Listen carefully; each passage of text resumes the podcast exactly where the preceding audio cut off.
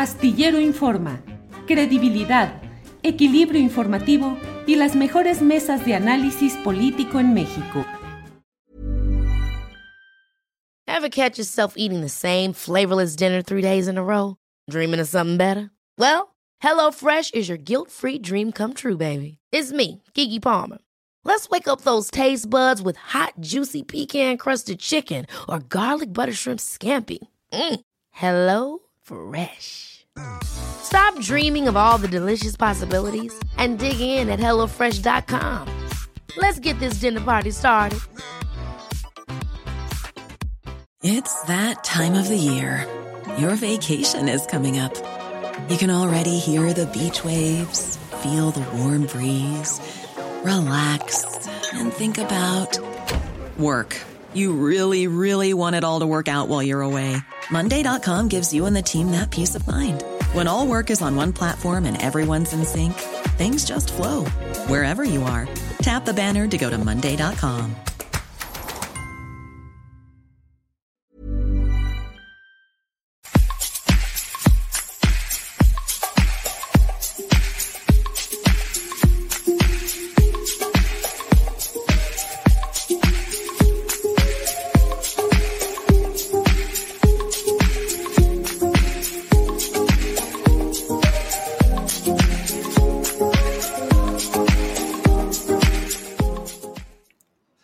Una de la tarde, una de la tarde en punto de este miércoles 2 de febrero de 2022. Miércoles 2 de febrero, día de la Candelaria. ¿Sacó usted el mm, muñequito, el monito, el niño Dios en la rosca de Reyes? Pues hoy es el día de pagar esas cuentas. Día de la Candelaria. El que sacó muñequito que no se haga rosca bendita tradición, dice el propio presidente López Obrador. En un segundo vamos a tener este video, pero les damos la bienvenida a este programa donde tendremos mucha información, la información más relevante del día, entrevistas, mesa de periodismo y bueno, pues les damos la bienvenida a nombre de Adriana Buentello y un servidor Astillero Informa. Eh, vamos a avanzar con nuestra programación. Tenemos hoy una mesa especial, un especial sobre reforma eléctrica, los OXOS, em, los cabilderos, los que negocian, los que hacen todos los arreglos para tratar de que se aprueben ciertas leyes y con ello tendremos hoy a nuestras compañeras Claudia Villegas y además a Guadalupe Correa Cabrera para que nos hablen desde diferentes ángulos de lo que significa este tema. Por lo pronto, déjeme compartir con usted este video en el cual el presidente López Obrador, pues, eh, se refiere a este día de la Candelaria. El que sacó muñequito, que no se haga rosca. Adelante, Andrés Ramírez, por favor. La Candelaria, 2 de febrero, y es el día de los tamales. Bendita tradición. Miren, este es de Chipilín. Y este es un chanchamito Chanchamito, chanchamito. A ver si lo agarro completo. Bueno, ahí va. Tengo mis manitas limpias. Mm. Entonces, esta es una salsita que lleva sobre todo el de chipilín. ¿Eh? Estos son tamalitos tabasqueños. Y me está tomando Beatriz, que ahora le, le dejé tres. Adiós, adiós. Chanchamito, chanchamito, dice el presidente de la República en compañía de su esposa Beatriz Gutiérrez Müller. El chanchamito, recurro, usted sabe, a Google y particularmente a Wikipedia. Dice, el chanchamito es un tamal pequeño, de forma semicircular, envuelto en hojas de maíz, totomostle, cuya masa se condimenta con achiote y su relleno puede ser de carne de cerdo o pollo, típico del estado de Tabasco, que forma importante de la gastronomía de esa región, junto con otros tamales tabasqueños como el tamal de caminito, manea y el tamal de chipilín. Así es que bueno, si ya Eh, ¿Sacó usted el monito? No se haga rosca. Hoy es día de tamalitos en el Día de la Candelaria y de cantar. Usted sabrá si canta como el presidente López Obrador, chanchamito, chanchamito, y si tiene las manitas limpias o sucias, ya usted lo definirá, pero lo importante es que mantengamos esta tradición en este día, el 2, el 2 de febrero, Día de la Candelaria. Eh, bueno, Recordé que también hay una canción miércoles 2 de febrero, Día de la Candelaria. Genaro Vázquez murió, pero esa es otra historia. Eh, bueno, vamos eh, ya a, entrar en materia. Mire, hoy tenemos una, un especial, es un especial de Astillero Informa, porque dos colaboradoras eh, de secciones habituales, como son Claudia Villegas, que suele estar los lunes con nosotros para compartir información y análisis financiero, y Guadalupe Correa Cabrera, que está los jueves en la mesa de seguridad, pues hoy las hemos invitado. Dijimos, bueno, si tenemos las mejores especialistas, las mejores voces, ¿por qué no juntarlas para que nos hablen un poco de este tema de la reforma eléctrica, de los oxos y de los cabilderos que se enojan mucho en ciertas uh, cuentas de redes sociales porque se habla de los cabilderos, de los que negocian, de los que empujan por interés comercial o empresarial para que ciertas leyes o posturas gubernamentales salgan adelante. Así es que, sin más preámbulos, estamos en este especial con Guadalupe Correa Cabrera. Guadalupe, buenas tardes. Muy buenas tardes, Julio. Aquí muy contenta de poder estar con Claudia, de poder conocerla por lo, por lo menos en Zoom. Este, su trabajo es muy valioso y muy contenta de estar en este especial eh, para hablar de la reforma en diferentes ámbitos, ¿no? En el ámbito financiero, social y, y todo lo demás. Muchas gracias por la invitación. Bien, pues muchas gracias, Guadalupe. Claudia Villegas, buenas tardes de nuevo por aquí, Claudia. Buenas tardes, Julio. Buenas tardes, Guadalupe. Para mí es un honor poder compartir este espacio con ustedes porque yo admiro mucho a Guadalupe, así es que para mí es muy importante estar aquí hoy con ella y contigo, Julio. Gracias. Gracias. Muy amables. Eh, vamos a, tendremos como una media hora, 35 minutitos para desmenuzar lo más que podamos de estos temas. Claudia, entrando luego, luego, ¿qué onda con eh, las reacciones contra la reforma eléctrica y el tema específico de los OXOS? Que si gastan más, que si gastan menos, el presidente los invita a ir a la mañanera. ¿Qué hay sobre este tema de los OXOS, Claudia? Muchas gracias, Julio. Pues mira, comenzaré diciendo que fue para muchos eh, un tema decepcionante que una empresa tan importante como es Fomento Económico Mexicano decidiera, en medio de este periodo de parlamento abierto en el Poder Legislativo, lanzar una campaña justo en medio del parlamento abierto y no llevar sus argumentos y no llevar esta discusión que es tan importante para el país al Poder Legislativo y no a las redes sociales. Al menos a mí que soy usuaria del sistema eléctrico y que llevo pues más de tres años indagando qué pasó, qué nos sucedió en México con la reforma al sector eléctrico, me, pareció una verdadera ofensa. Pero más allá de eso y entendiendo que los intereses de esta empresa son los de mantener sus márgenes, me parece que hubieran tomado la decisión de acudir con argumentos y mostrar cuánto están pagando. La tarifa DAC, que es esta famosa tarifa que ha sido motivo de discusión en el nuevo mercado que se abrió con la reforma, primero de Salinas de Gortari, después de Felipe Calderón y finalmente como Peña Nieto pues buscó de alguna manera eh, pues mejorar la situación. Dicho esto no por mí, eh, sino por los estrategas que estuvieron con Peña Nieto y terminaría con esto. Ellos sabían en la Secretaría de Energía, en la Comisión Federal de Electricidad, que la reforma de Felipe Calderón abrió la puerta a la descapitalización de CFE a través de la pérdida de mercado, Julio.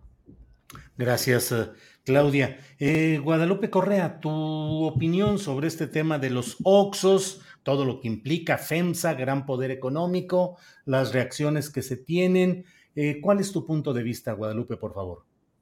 Claro que sí. En este sentido, yo creo que Claudia es la experta porque se ha dedicado a investigar eh, precisamente este tema. Lo que me parece muy importante, pues son siempre estos conglomerados, ¿no? Este, y además esta amenaza que el director de FEMSA, de FEMSA perdón, eh, que tiene un, un, alias, ¿no? El diablo. Eh, es, es, es, muy interesante porque parece ser que es un diablo.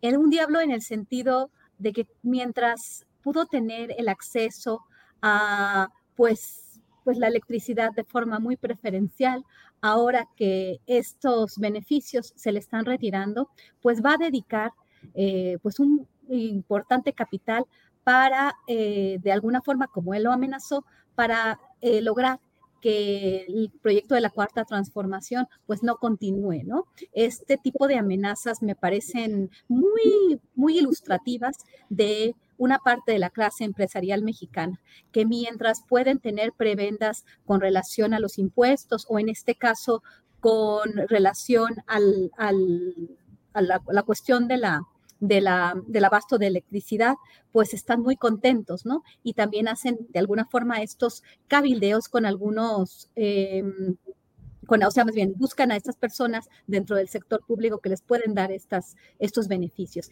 Y al final, eh, cuando se les quitan estas preventas, que no se las dan a cualquiera, que se las están dando de forma preferencial a los hombres más ricos de México, pues dicen, entonces yo voy a dedicar mucho capital, tengo mucho que me hizo ganar el gobierno mexicano a otro proyecto político o a tirar un proyecto político. En este, en este sentido, me parece muy importante poner el dedo en la llaga.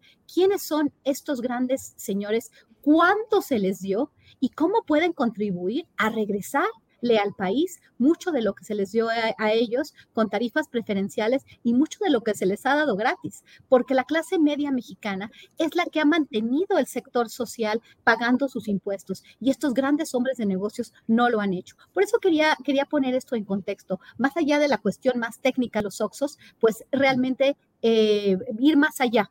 ¿Qué es lo que el director, el, ejecutivo más importante de FEMSA, está diciendo, ¿no? Porque siente sus intereses, pues, lastimados. Esto es muy importante considerar. Muchas gracias. Gracias, Guadalupe. Claudia, los empresarios eh, beneficiados por todas estas reformas lo han sido de una manera descomunal, exagerada, y podríamos pensar en lo que plantea Guadalupe, de exigir que regresen los excedentes o las ganancias descomunales que tuvieron en este lapso?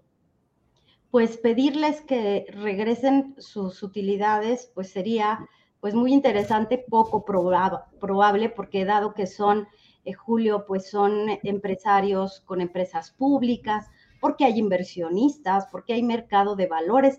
Toda esta narrativa que quienes hemos cubierto el, el mercado de valores conocemos muy bien, Julio, que cotizan en la Comisión de Valores, ante la Comisión de Valores de Estados Unidos. Pero yo quisiera recuperar un poco de lo que dice Guadalupe. Cómo estos empresarios cuando ven que sus márgenes pueden estar en riesgo, pues inmediatamente se cubren. Y esto nos lo ha demostrado la batalla que ellos han librado desde que llegó el gobierno del presidente López Obrador, porque él no llegó con la espada desenvainada para una contrarreforma constitucional. Él no quería, porque también les doy otro dato, Guadalupe Julio, amigos que nos escuchan. Sucede que cuando los funcionarios que estaban en la Comisión Federal de Electricidad y en la Secretaría de Energía con Peña Nieto se dan cuenta de que la CFE iba perdiendo mercado, pues deciden cómo lo cambiamos y entonces se encuentran que sí que lo importante era revertir esta ley. Pero también se dan cuenta de que hay lo que ustedes los abogados llaman, Julio, derechos adquiridos, derechos ganados, y que habría una luz de amparos que probablemente se perderían. Entonces, cuando la secretaria de Energía dice, vamos a cambiar las reglas de porteo, las tarifas, las reglas del juego, pues, ellos, como dice Guadalupe, dicen, no, esto no me conviene porque yo hice mis proyecciones de negocio, de crecimiento para tener mil oxos más, dos mil oxos más, y esto hace que todos mis planes se vayan a la basura o que disminuyan. Entonces, ¿yo qué le voy a decir a los inversionistas del mercado de valores, los llamados stakeholders? Eh, eh, ¿qué, les voy a decir a los stakeholders? Que ya no les voy a dar lo mismo. Entonces, ellos tienen una narrativa y una responsabilidad corporativa, pero muy a su estilo. ¿Qué es lo que tiene que vigilar el Estado mexicano, Guadalupe Julio? El beneficio de todos los mexicanos. No podemos seguir solapando esto que es una extracción de renta. Eso diría Julio. Gracias, Claudia. Guadalupe, eh, se menciona el término cabilderos o lobistas. Híjole, y se incendian los ánimos del otro lado porque dicen eh, como si se pronunciara una palabra sacrílega pero en realidad eh, las grandes empresas transnacionales, los grandes inversionistas, ¿cómo hacen funcionar ese sistema de cabildeos, Guadalupe? Claro que sí, de hecho estoy escribiendo una pieza muy consistente, eh, obviamente retomando este concepto, ¿no? Y bueno, cada país tiene legislaciones distintas. En México, pues tenemos una legislación incipiente, pero también hay muchas formas de sacarle la vuelta, ¿no? Y esto es lo que está pasando en el sector energético en México, en, general, no solamente en, en aquel que está vinculado a la industria eléctrica.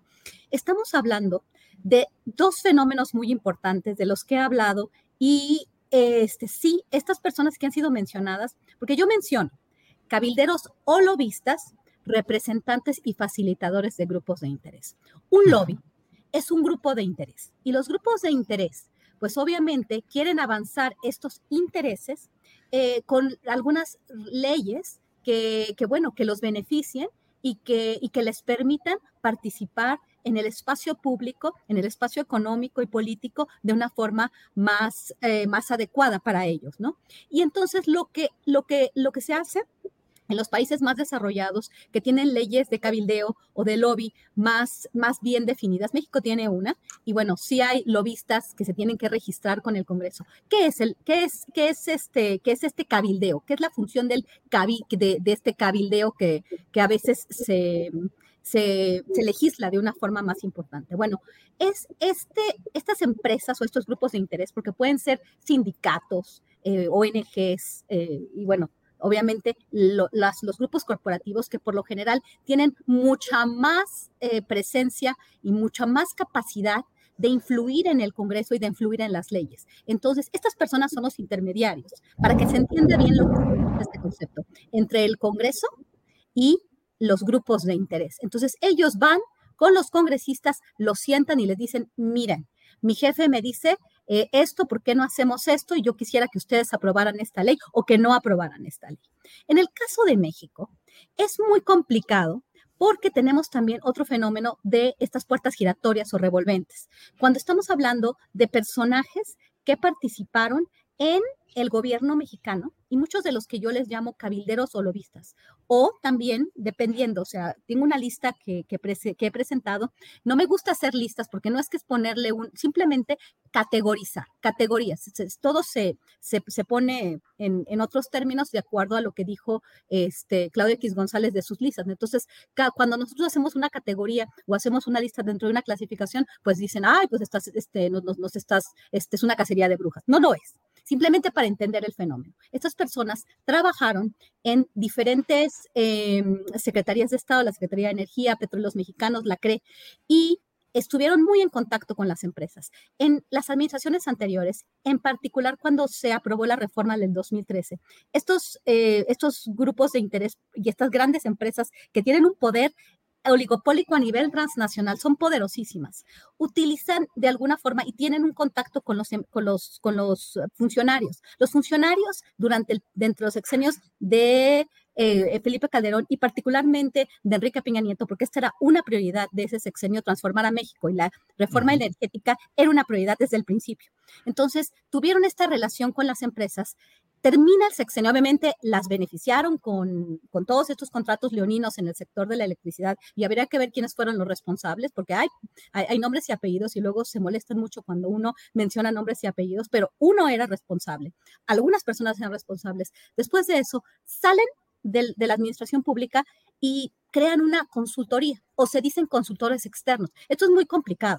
¿Quiénes son los clientes de estas personas? Y entonces ellos empiezan a hacer lo que hace un cabildero formalmente, que es tener un impacto con el Congreso. Y ahorita se estaba a pasar una ley, o más bien se propone reformar una ley que es lo que está haciendo el, gobierno de México, y entonces estas personas están en medio, se están muy probablemente, y habría que ver de una forma informal, a ciertos eh, congresistas reuniéndose con ellos. Y hay que transparentar eso. ¿Para quién trabajas? ¿Y quiénes son los clientes de estos consultores? Esto es muy importante. ¿Quiénes son sus clientes? Entonces, ¿están representando que les están asesorando o también les están avanzando sus intereses, teniendo una labor de cabildeo de, de lobby, representando al lobby energético? Y entonces que no me digan, que no me digan que no están haciendo esta labor y deberían de transparentarlo. Esto en Estados Unidos es perfectamente em, aceptado y los lobistas dicen, yo soy un lobista, yo estoy representando no los intereses de la gente, pero esta puerta revolvente, donde aquí sí hay una trampa, ¿no? Porque aquí sí ellos este, están representando intereses, pero siendo consultores y con eso y con eso ellos se protegen. No, no, no, Guadalupe me está poniendo el dedo. No, no, no. Simplemente estoy pidiendo, ahora sí, y lo voy a pedir, y creo que tenemos que pedirle a nuestros legisladores que hagan transparente para quién trabajan estas personas y quién les está pagando como consultores. Gracias, Guadalupe. Eh, Claudia Villegas, sobre este tema, ¿qué hay? Eh, ¿Ese lobismo o cabildeo empresarial, los grupos de interés, cómo suelen manifestarse? ¿De una manera clara, directa? ¿Que usan recursos económicos, promesas, ofertas? Asientos en consejos de administración. ¿Cómo se da ese mundo del, del cabildeo eh, empresarial en México, Claudia? Tu micrófono, Claudia, tu micrófono. Gracias. Es que están los cohetes del Día de la Candelaria. Están ah, sí, sí, sí, ni modo. A propósito de los tamales. Sí. Julio, Guadalupe, yo les diría, y poniéndome un poco como de abogado del diablo, que es legítimo que una empresa cabildee ante el Poder Legislativo, porque son contribuyentes, porque generan empleos, porque son actores sociales, porque necesitan que el marco legal les favorezca. Todo eso es legítimo. Aquí no podemos ni crucificarlos ni decirles que está mal, pero como dice Guadalupe, lo importante es que el cabildeo se haga abierto, que tengamos, como sucede en Estados Unidos, pues una lista de los donativos que da, por ejemplo, Philip Morris o de los donativos, porque es muy interesante porque las empresas mexicanas tienen que transparentar ante el Congreso de Estados Unidos cuáles son los recursos que dan al Partido Demócrata, al Partido Republicano. Dicho eso, yo les voy a dar algunos nombres que un ejercicio periodístico no tan sistemático ni estructurado como el que hace Guadalupe como académica, nos permitiría, a través de un análisis de contenido, observar cómo legisladores, Genaro Borrego, eh, siendo legislador, siendo funcionario público, defendía la reforma al sector eléctrico muy legítimo, porque en ese momento se decía que México necesitaba crecer. Y si crecíamos a tasas del 5%, CFE iba a tronar, que eh, CFE no iba a tener la inversión, no iba a tener los recursos. Con esos argumentos se, se justificó, por ejemplo, que Felipe Calderón, allá en Sonora, me acuerdo muy bien que fuimos a Guaymas los reporteros, anunció la inversión más grande de gasoductos para conectar México y Estados Unidos. Después, Genaro Borrego, pasa el tiempo, decide que ya no quiere ser funcionario público, esta puerta giratoria en donde se dan los conflictos de interés, como dice Guadalupe, se contrata como director de asuntos eh, eh, sociales o comunitarios, que este es el puesto que tienen. ¿En dónde? En FEMSA. En, FEMSA, eh, perdón, en FEMSA, en OXO. Y vemos todo el despegue del modelo de OXO, que se convierte en el negocio de retail con mayor cobertura, más que las farmacias, más que los bancos y que tiene un boom espectacular que le permite catapultar su crecimiento a otros países de América Latina.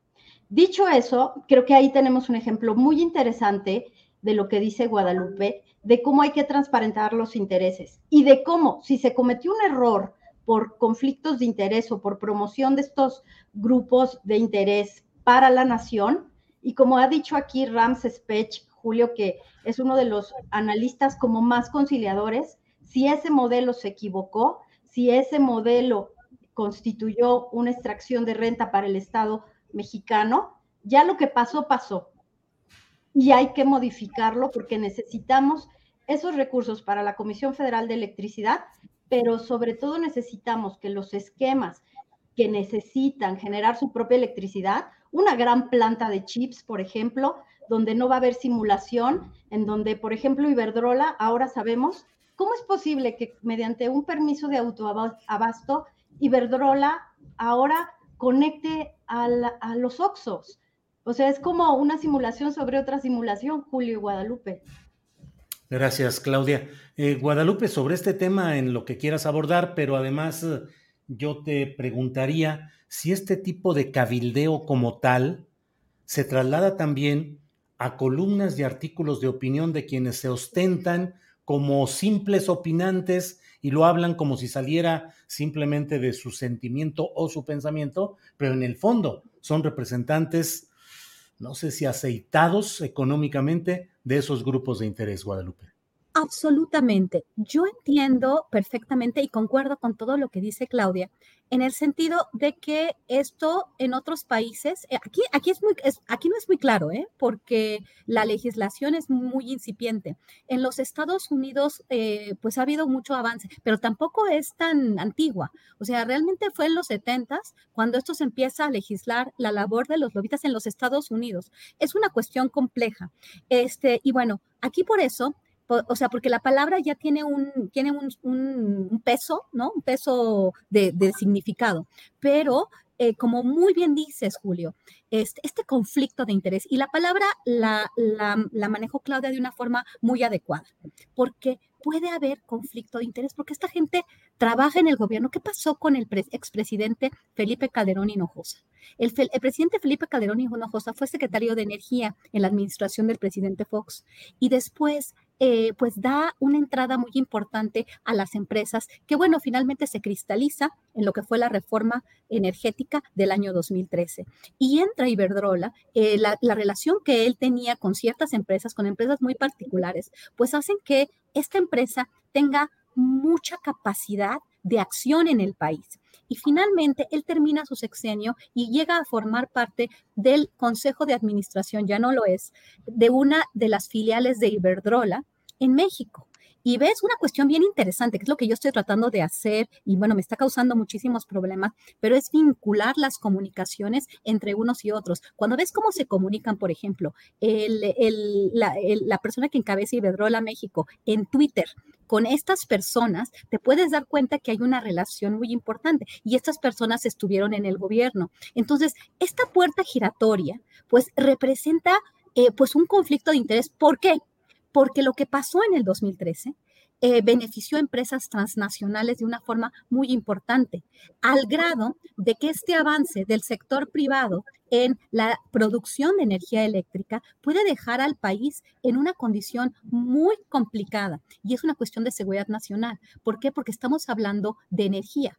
Eh, también la ley minera, eso es otra cuestión que también alguna vez tenemos que empezar a tocar y cómo se, se ha formado y cómo han podido las empresas avanzar sus intereses en el sistema político mexicano y en las leyes mexicanas. Por eso la figura del, cabildero no es nada más decir, ah, pues es legítimo. No necesariamente. ¿Por qué? Porque puede haber conflictos de interés y porque estas empresas han avanzado sus intereses al punto en que oligopolios transnacionales pueden llegar a dominar mercados estratégicos en el país donde las familias mexicanas, y por eso yo lo estoy peleando tan fuerte. ¿Por qué? Porque me doy cuenta de cómo los contratos leoninos que fueron otorgados por un grupito de personas este, y, y bueno, también está por el otro lado esta cuestión de los dineros de los dineros que se les pudieron haber dado. Y por eso la figura del cabildero tiene que transparentarse y tenemos que ver quiénes fueron y cómo operan con, por eso el cabildero está con, el, con los miembros del Congreso, cómo se aprobó la reforma del 2013. De acuerdo con los Oya, que no ha dado pruebas,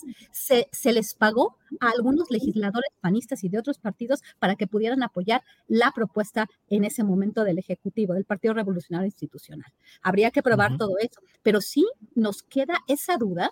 ¿Y quién pudo haber hecho esa, esa vinculación entre las empresas y los, no estoy diciendo que las personas que yo he mencionado hicieron eso, pero es muy importante regular esta función. ¿Por qué? Porque este dinero que se da por debajo del agua por parte de las empresas para que se pasen, para que se mantengan los intereses, lo que ellos ganaron fue bestial.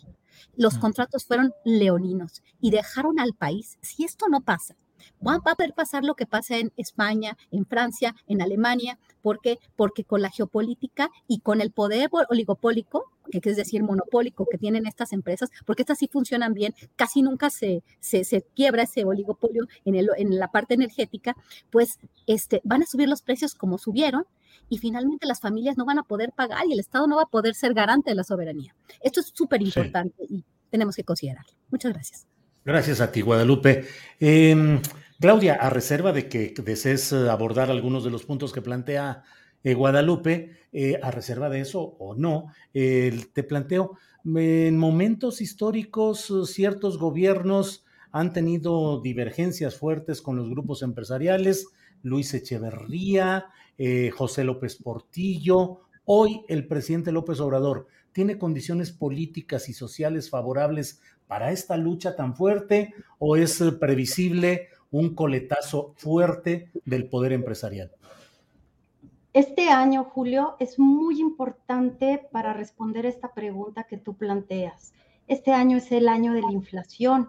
Este año es el año del el estancamiento económico. No digo que todo sea culpa del gobierno, sino es resultado de la pandemia y es resultado de la decisión del gobierno de no endeudarse para dar dinero y para hacer rescates, como lo hizo Felipe Calderón 2008-2009 con el asunto de la influenza.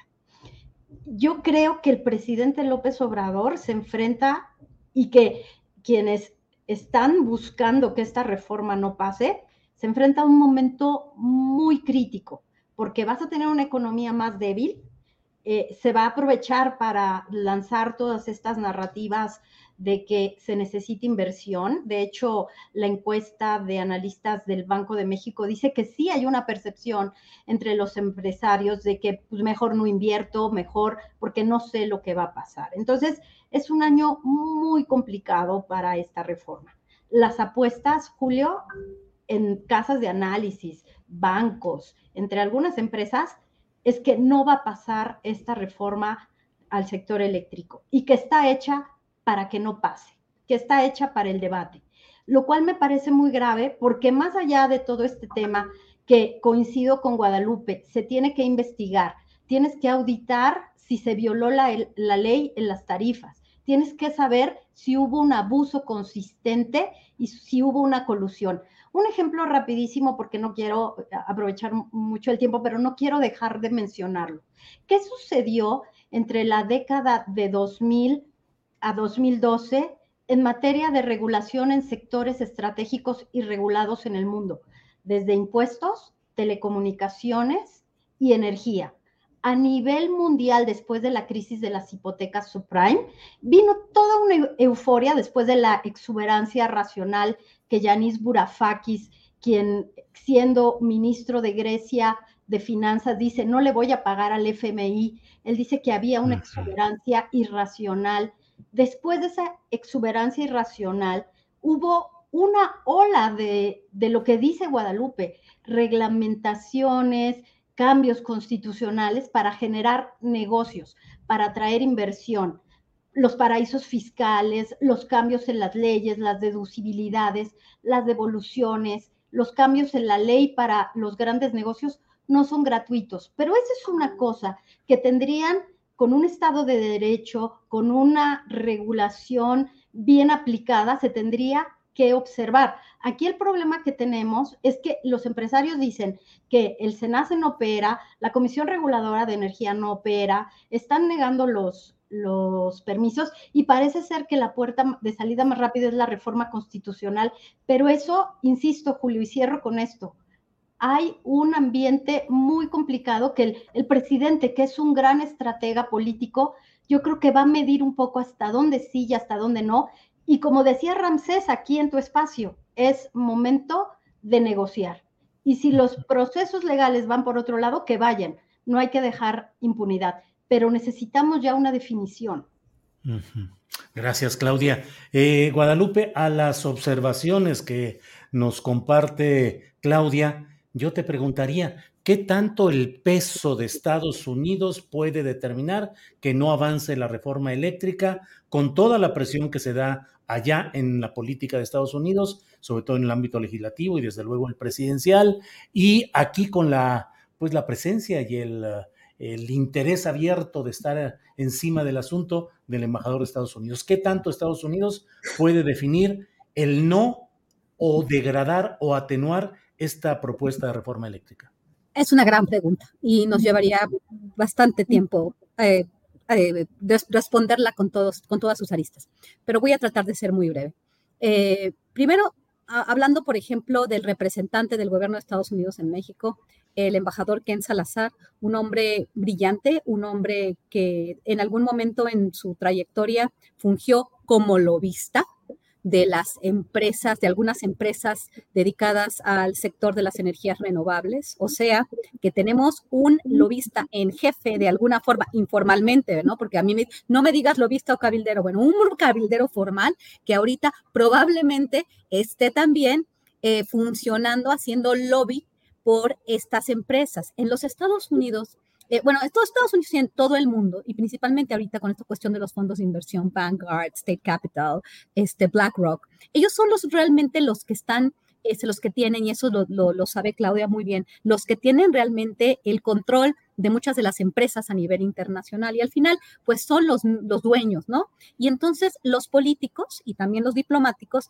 pues y los gobiernos, ¿no? En realidad están siguiendo pues las, las, las directrices de estos grandes grupos empresariales. En realidad eh, Estados Unidos como gobierno, vamos a analizarlo ahorita como una cuestión de Estado más bien, este, estaba en, eh, se estaba avanzando este nuevo acuerdo verde, Green New Deal, en el marco del Build Back Better. No ha podido pasar, pero bueno, hacia ahí va, una transformación de la matriz energética eh, hacia una transformación de toda la economía para el desarrollo de las energías renovables. Eso es lo que quiere Estados Unidos. Estados Unidos no quiere que México tenga la mayoría de su capacidad para producir electricidad. Esto es súper importante. El grid, lo que es la, la, red de distribución de electricidad, eh, o sea, retomarla y volverla, eh, eh, volverla, este, volverla em, inteligente, ¿no? Entonces eso, eso va a poder facilitarles a ellos poder hacer esa transformación y vendernos a todo el resto del continente y a muchas otras partes del mundo desarrollado, pues estas tecnologías. Eso no le conviene a México, pero le conviene a Estados Unidos y México es el país más importante por la frontera que tenemos para que empecemos nosotros a avanzar con esta transformación de la distribución de la red eléctrica para hacerla pues inteligente y eh, y, llevar adelante esta idea del Internet de las Cosas. Es todo un proyecto muy importante que Estados Unidos lo tiene de forma central. Estados Unidos, obviamente, eh, representando el interés de las empresas, porque al final quien gana son ellos, pero ellos lo están subsidiando, porque Build Back Better son grandes subsidios hacia todas estas empresas. Entonces van operando juntos. Eh, lo que va a hacer Estados Unidos, lo que van a hacer las empresas a través de la diplomacia antes del Parlamento abierto, este, muy, eh, este, exactamente hacia el Parlamento abierto, llega la Secretaría de Energía y nos da, y nos da un mensaje muy sutil, muy diplomático, están preocupados por sus inversiones, haciéndonos una amenaza velada y además de todo diciendo lo que queremos es una, eh, es una Norteamérica que vayamos hacia la transformación, hacia la reconversión hacia energías renovables. Eso es lo que quieren. Y muy probablemente ellos estén y vayan también a hacer este cabildeo de, otra, de otro tipo de formas, de formas diplomáticas para avanzar los intereses de estos grandes intereses capitalistas. Gracias, Guadalupe. Pues qué gran mesa la que hemos podido hacer. Son, es la una de la tarde con 37 minutos, ya estamos en la parte final, pero nos alcanza para una, unos tres minutos de respuesta cada cual, si nos fueran tan amables. Eh, Claudia, ¿qué, eh, ¿qué reflexión final harías sobre este tema? ¿Qué mensaje? ¿Qué debemos estar atentos los ciudadanos mexicanos a lo que viene en este tema de la reforma eléctrica? Gracias, Julio, y un placer platicar con ustedes, con Guadalupe. Bueno, yo tengo una debilidad por el término negociación y no en el sentido eh, con, una connotación negativa, sino que hay que analizar los intereses de cómo hace FEMSA para sobrevivir con menores márgenes respetando la ley, cómo hace eh, la Comisión Federal de Electricidad para obtener los recursos que necesita y poder seguir abasteciendo, sobre todo a comunidades indígenas, Julio, porque en toda esta discusión se nos olvida que hay muchas personas que todavía no tienen electricidad en este país, no solamente los, los grandes fabricantes de chips o de autos. Y dos datos, mientras Oxo en las redes sociales mandaba este mensaje de que paga más que cualquiera de nosotros de electricidad, pues la Comisión Federal de Electricidad firmaba un acuerdo con Sempra Energy que es el gigante de la electricidad en Estados Unidos, para proyectos de gas natural. Y Janet Yellen en Estados Unidos decía que la prioridad, como bien dice Guadalupe Correa, es la electricidad. Y no es gratuito entonces que tengamos el debate sobre el litio y que el gran eslabón perdido en toda esta discusión es almacenamiento. ¿Por qué separaron las inversiones en almacenamiento o los procesos legales, Julio, la extensión de permisos, cuando nos estamos peleando por el mercado spot? Si hubiera una manera de almacenar todo esto, quizás tendríamos otra discusión, Julio. Más allá del dogma, hay que pensar en el país y en que hay muchos mexicanos que necesitan electricidad, sobre todo en tiempos de pospandemia, Julio. Bien, Claudia, pues muchas gracias. Em, Guadalupe Correa Cabrera, en esta parte final, eh, tu reflexión, tu mensaje, a qué debemos estar atentos los ciudadanos en este tema de la reforma eléctrica. Es de nuevo, muchísimas gracias, Julio. Un placer haber estado con Claudia y, un privilegio. Qué bueno que, nos conocimos el día de hoy, este, ya de manera sin estar en un panel. Pero bueno, retomando un poco eh, lo que dijo al final Claudia, la cuestión de la eh, la electricidad, yo quiero irme yo todavía un poquito más, ¿no?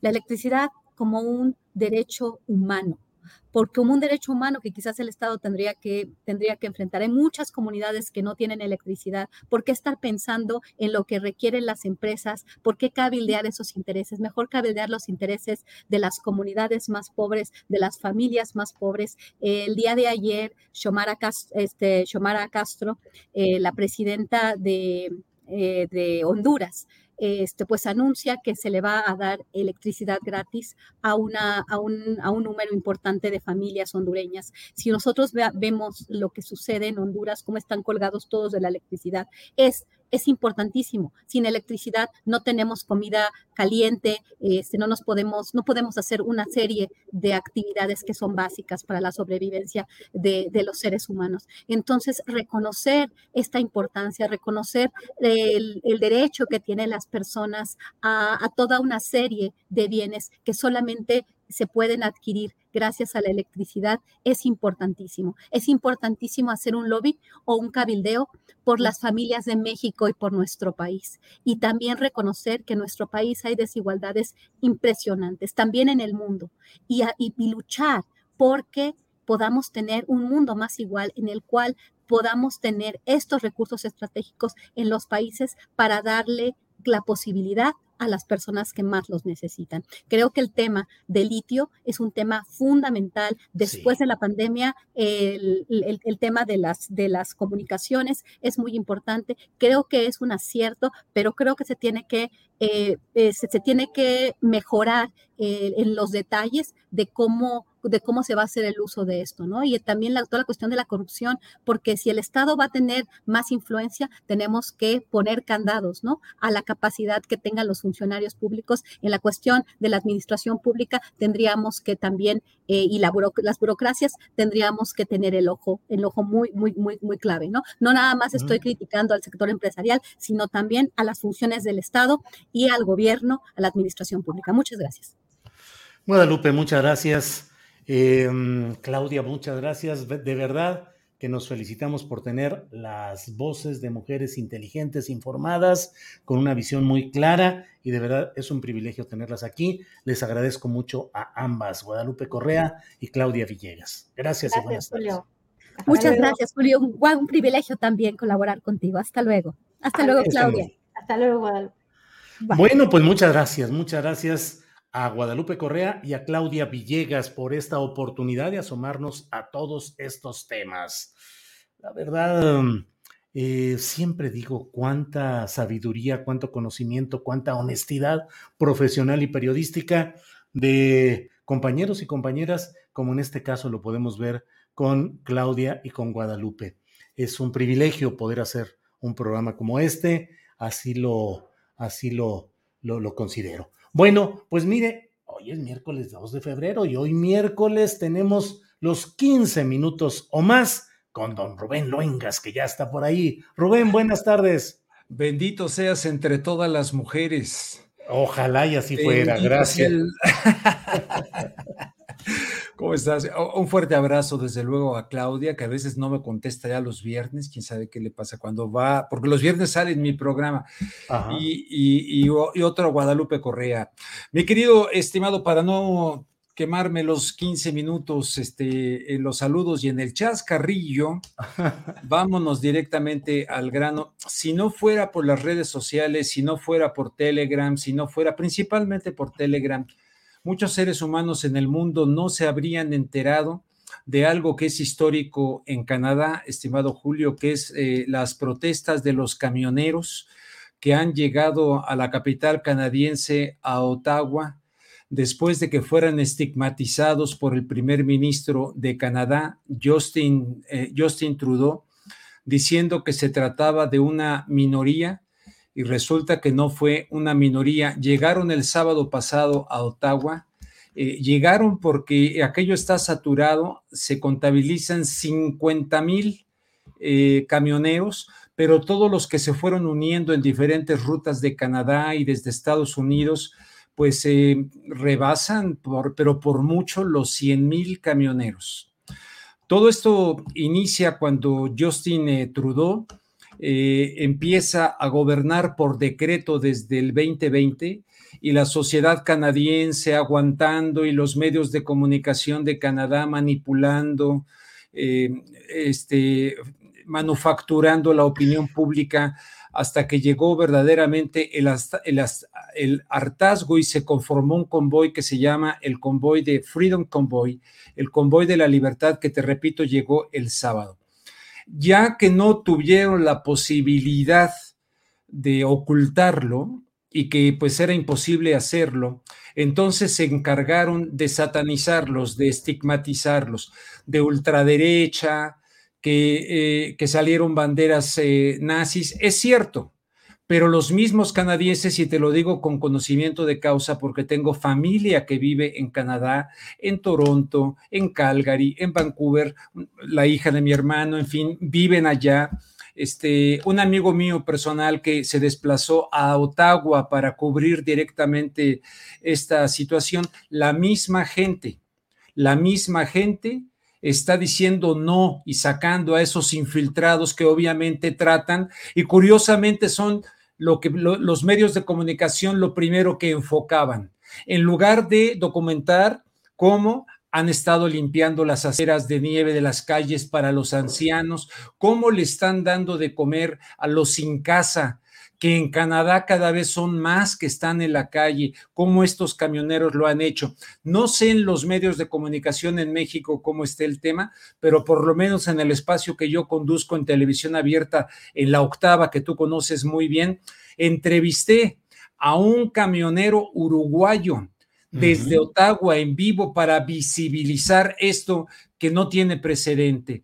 Desde 1995 en Canadá, no había movilizaciones tan importantes como esta. ¿Qué ocurrió en 1995? Era el referéndum para la separación de, del lado francés de Quebec con respecto del lado británico. Sin embargo, jamás habían ocurrido protestas de esta naturaleza. Eh, el señor Justin Trudeau, que responde a los intereses del Foro Económico Mundial, al grado de que recientemente el propio fundador y director del Foro Económico Mundial, el señor Klaus Schwab, dijo que Trudeau había sido formado eh, en los programas de líderes juveniles de la globalización del Foro Económico Mundial. Ha venido gobernando por decreto desde hace dos años, aprovechando aquella ley de emergencia que se manufacturó, se realizó en Canadá en 1985 para, en caso de una agresión a la soberanía territorial, en caso de guerra de Canadá y de manera temporal, pues nada, el señor Justin Trudeau empezó a aplicar una serie de medidas draconianas con el pretexto de la salud. Los medios fuera de Canadá han querido manejar esto como los antivacunas, así titulan. No, señores, no se trata de los antivacunas, se trata de que las medidas draconianas del señor Trudeau están destruyendo empleos, están destruyendo a familias. Se han cerrado 200 mil 200 mil a lo largo y ancho de Canadá, negocios, pequeñas empresas. La gente está desesperada y verdaderamente es la manera. Ahora, cuando el señor Trudeau los empezó a calificar, los, los demonizó, los y evidentemente los medios de comunicación, la CBC, por aquí tengo el dato, de lo que recibe no sé cuánta cantidad de miles y miles de dólares recibe anualmente la CBC, empezaron a atacarlos. ¿Cuál fue la reacción? Se le empezó a unir la gente. En el camino hacia Ottawa, en diferentes partes de Canadá, salían los niños, las familias con sus banderas para estimular y animar a estos hombres que están en contra de las políticas de globalización de Canadá del Foro Económico Mundial del señor Justin Trudeau, quien demuestra su cobardía retirándose de Ottawa, se va a un lugar seguro porque se sentía inseguro no vaya a haber aquí violencia. Ahí lo que podría haber serían infiltrados ya no con banderas nazis, sino que vamos a ver cómo se resuelve el tema. No se sabe dónde está el señor Justin Trudeau. Y después de haber eh, tenido, según él, su tercera vacuna, resulta que anuncia que está contaminado de COVID. Y por lo tanto, eso le va a dar 10 días más sin que nadie sepa dónde se encuentra el señor Justin Trudeau. Pero eso sí,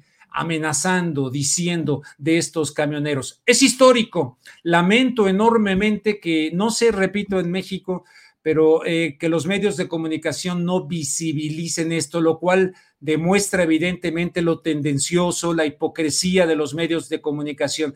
Es una noticia enorme, gigante. Canadá, socio comercial de México de los Estados Unidos que forman parte de esta entidad de la integración de América del Norte. El presidente López Obrador mandó eh, decir algo con respecto de Trudeau, que se mejore del COVID, que muchos canadienses creen que es una absoluta mentira, pero ni una sola palabra acerca de estos transportistas que han tratado de ridiculizar. Están dándole comida en los caminos. La gente incluso hizo una eh, eh, recaudación de fondos para apoyarlos y ellos a su vez haciendo muchísimo bien, pero eso jamás sale en los medios de comunicación. Eso es lo que te quería comentar, mi querido, así en síntesis, eh, porque los medios de desinformación masiva, chayoteros, mentirosos, corruptos, los antivacunas, los antivacunas protestan contra Trudeau. No, es toda una situación de desesperación, negocios que han cerrado, donde hay campos de concentración, no al estilo de la Alemania nazi, pero han sido Canadá donde se han implementado las medidas más draconianas sobre pretexto de la salud de la gente, estimado Julio. Rubén, muchas gracias por esta información, por compartirla. Eh, te pregunto, a la luz de lo que ha ido pasando en estas meses, semanas recientes, días, porque la verdad es que la evolución eh, política y de políticas sanitarias en el mundo, pues va con mucha rapidez. Eh, tu visión de que, eh, que nos has documentado y que nos has explicado aquí, de que haya una forma de impulsar hacia una especie de gobierno mundial en el cual las grandes corporaciones tengan mucho control. ¿Sientes que eso sigue avanzando, que está estacionado, que hay cada vez más protestas contra esa idea? La, de Canadá es una protesta fundamental. La de Canadá es, es clave verdaderamente porque está empezando a ser eh, emulado en otras partes de Europa donde hay medidas draconianas en Italia, no se diga en Australia. Entonces, eh, eh, Justin Trudeau, reconocido por el Foro Económico Mundial, que se informó como, como jóvenes líderes globalistas, evidentemente están eh, pero también es un tema que, Julio, no han manejado los grandes medios de comunicación. Afortunadamente, en su momento, en la octava, también lo he ya manejado. Están proponiendo, eh, no tendrás nada, pero serás feliz. Es el momento de cambiar este, eh, el paradigma del mundo, aquel nuevo orden mundial que surgió después de Bretton Woods de la Segunda Guerra Mundial, ya no da más. Y la pandemia es el mejor momento para hacerlo. Entonces, una serie de líderes mundiales, entre ellos el mismo Justin Trudeau, el príncipe Carlos de Inglaterra, etcétera, que además Canadá pues prácticamente depende de la corona británica. Pero el Foro Económico Mundial con el espaldarazo de, de, Trudeau de manera clarísima, de Biden de manera clarísima, incluso este concepto de Build Back Better. ¿Qué lo dice Obama? ¿Qué lo dice Hillary Clinton? Build back better. O sea, vámonos para atrás a construir mejor y ese construir mejor es la nueva normalidad que debe surgir después de la pandemia. Eh, que por cierto ahora ya hay países que están declarando como Dinamarca el fin de la pandemia, hay países como la Gran Bretaña y el señor que está metido en líos, Boris Johnson, que dice ya, ya a partir del 24 Día de la Bandera en México se acaban las restricciones. Entonces, esa eh, entidad de gobierno mundial con empleados en diferentes partes del mundo, como empleado es Trudeau en Canadá, como empleado es el señor Alberto Fernández en la Argentina, que además descaradamente en un video y una entrevista que acabo de realizar una gran periodista española que está en mi cuenta de Twitter, ahí pongo el video en el que este señor dice que eh, Argentina es uno de los 10 países que han sido seleccionados por la Organización Mundial de la Salud para hacer experimentos médicos. Experimentos médicos. Claro, dirán, de que, de, que se escandaliza este cuate. Bueno, hay los ingenuos que, que se la traguen, pero evidentemente que hay, están queriendo aprovechar la pandemia para un asunto de una gobernanza mundial, tal como lo han dicho ellos mismos, como el señor Gordon, ex primer ministro de la Gran Bretaña, sin duda, sin duda, mi, mi querido este, Julio Astillero, pero estos traileros, estos camioneros de Canadá que tienen en contra a la mafiocracia mediática de Canadá que recibe eh, eh, millones de dólares canadienses del gobierno, pues vamos a ver en qué, eh, cómo, cómo, sale esto, porque había francotiradores en el Parlamento de Ottawa, ahí estaban, uniformados, hay infiltrados, hay mucha gente ahí metida. Esto es muy importante para el devenir del mundo cuando se ha utilizado una cuestión sanitaria como excusa para eh, esta nueva normalidad y este reseteo mundial, dicho por ellos, no por un servidor. Rubén, reseteo mundial. Sí, señor. Eh, riesgo de guerra en Ucrania, confrontación fuerte entre Rusia y Estados Unidos. Eh, hablábamos este lunes con Jacaranda Correa acerca de los experimentos que avanzan ya en la captación de las señales del cerebro, que puedan ser leídos los pensamientos mediante cascos y mediante diademas, eh, incluso eso hasta con fines bélicos, es decir, que algunos de los armamentos puedan ser controlados mediante la concurrencia de cerebros que estén analizando y tomando decisiones para eh, regular o para dar instrucciones a drones u otras cosas. Eh, las nuevas, la evolución del pensamiento médico, sobre todo en cuestión de luchar contra el envejecimiento y procurar que haya cambios en eh, la duración de la vida del ser humano. Todo esto, un nuevo mundo de verdad, Rubén. Eh, definitivamente, Julio. Mira, me da mucho gusto que hagas la pregunta porque sé que es un tema sí. espinoso porque mucha gente no lo conoce, lo ignora, este, lo, ve como ciencia ficción exclusivamente este, pero está enfrente de nosotros el mismo Klaus Schwab, que la mayoría de los seres humanos no saben quién es.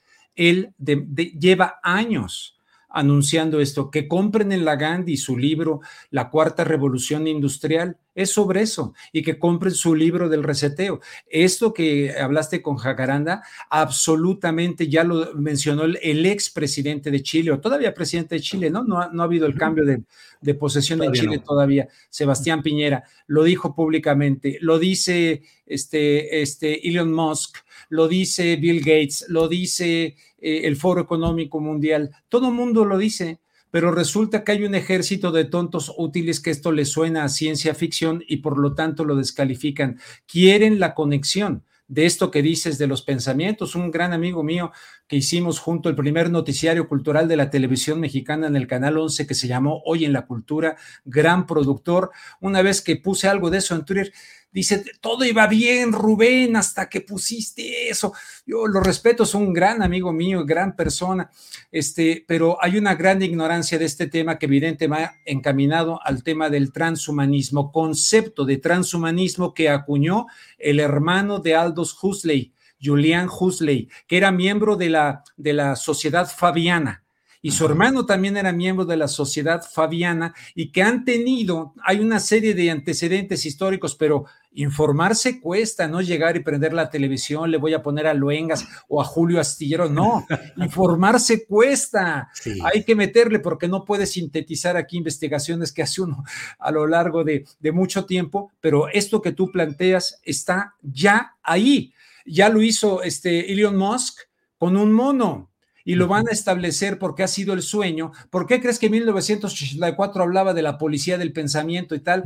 Estos hombres que también estaban en la sociedad fabiana, si no me equivoco, lo voy a verificar de Orwell, pero de los Huxley no me cabe duda, el hermano Julián, que fue el fundador de la UNESCO y que desde entonces él hablaba directamente de que el advenimiento de esta tecnología eh, nos tendría que llevar inequívocamente a una gobernanza mundial. Por eso el, el expresidente Eisenhower de los Estados Unidos, en su último discurso, advirtió no solamente del complejo militar industrial, sino del secuestro de una élite científico-tecnológica para eh, aplicar, secuestrar las políticas públicas de los Estados Unidos. Ahí tienes a Elon Musk, ahí tienes a Bill Gates, ahí tienes a toda esta bola de malandrines psicópatas que han secuestrado todo aquello para diseñarnos un mundo donde los presidentes de los países son gatos, son empleados están cumpliendo la agenda de estos psicópatas.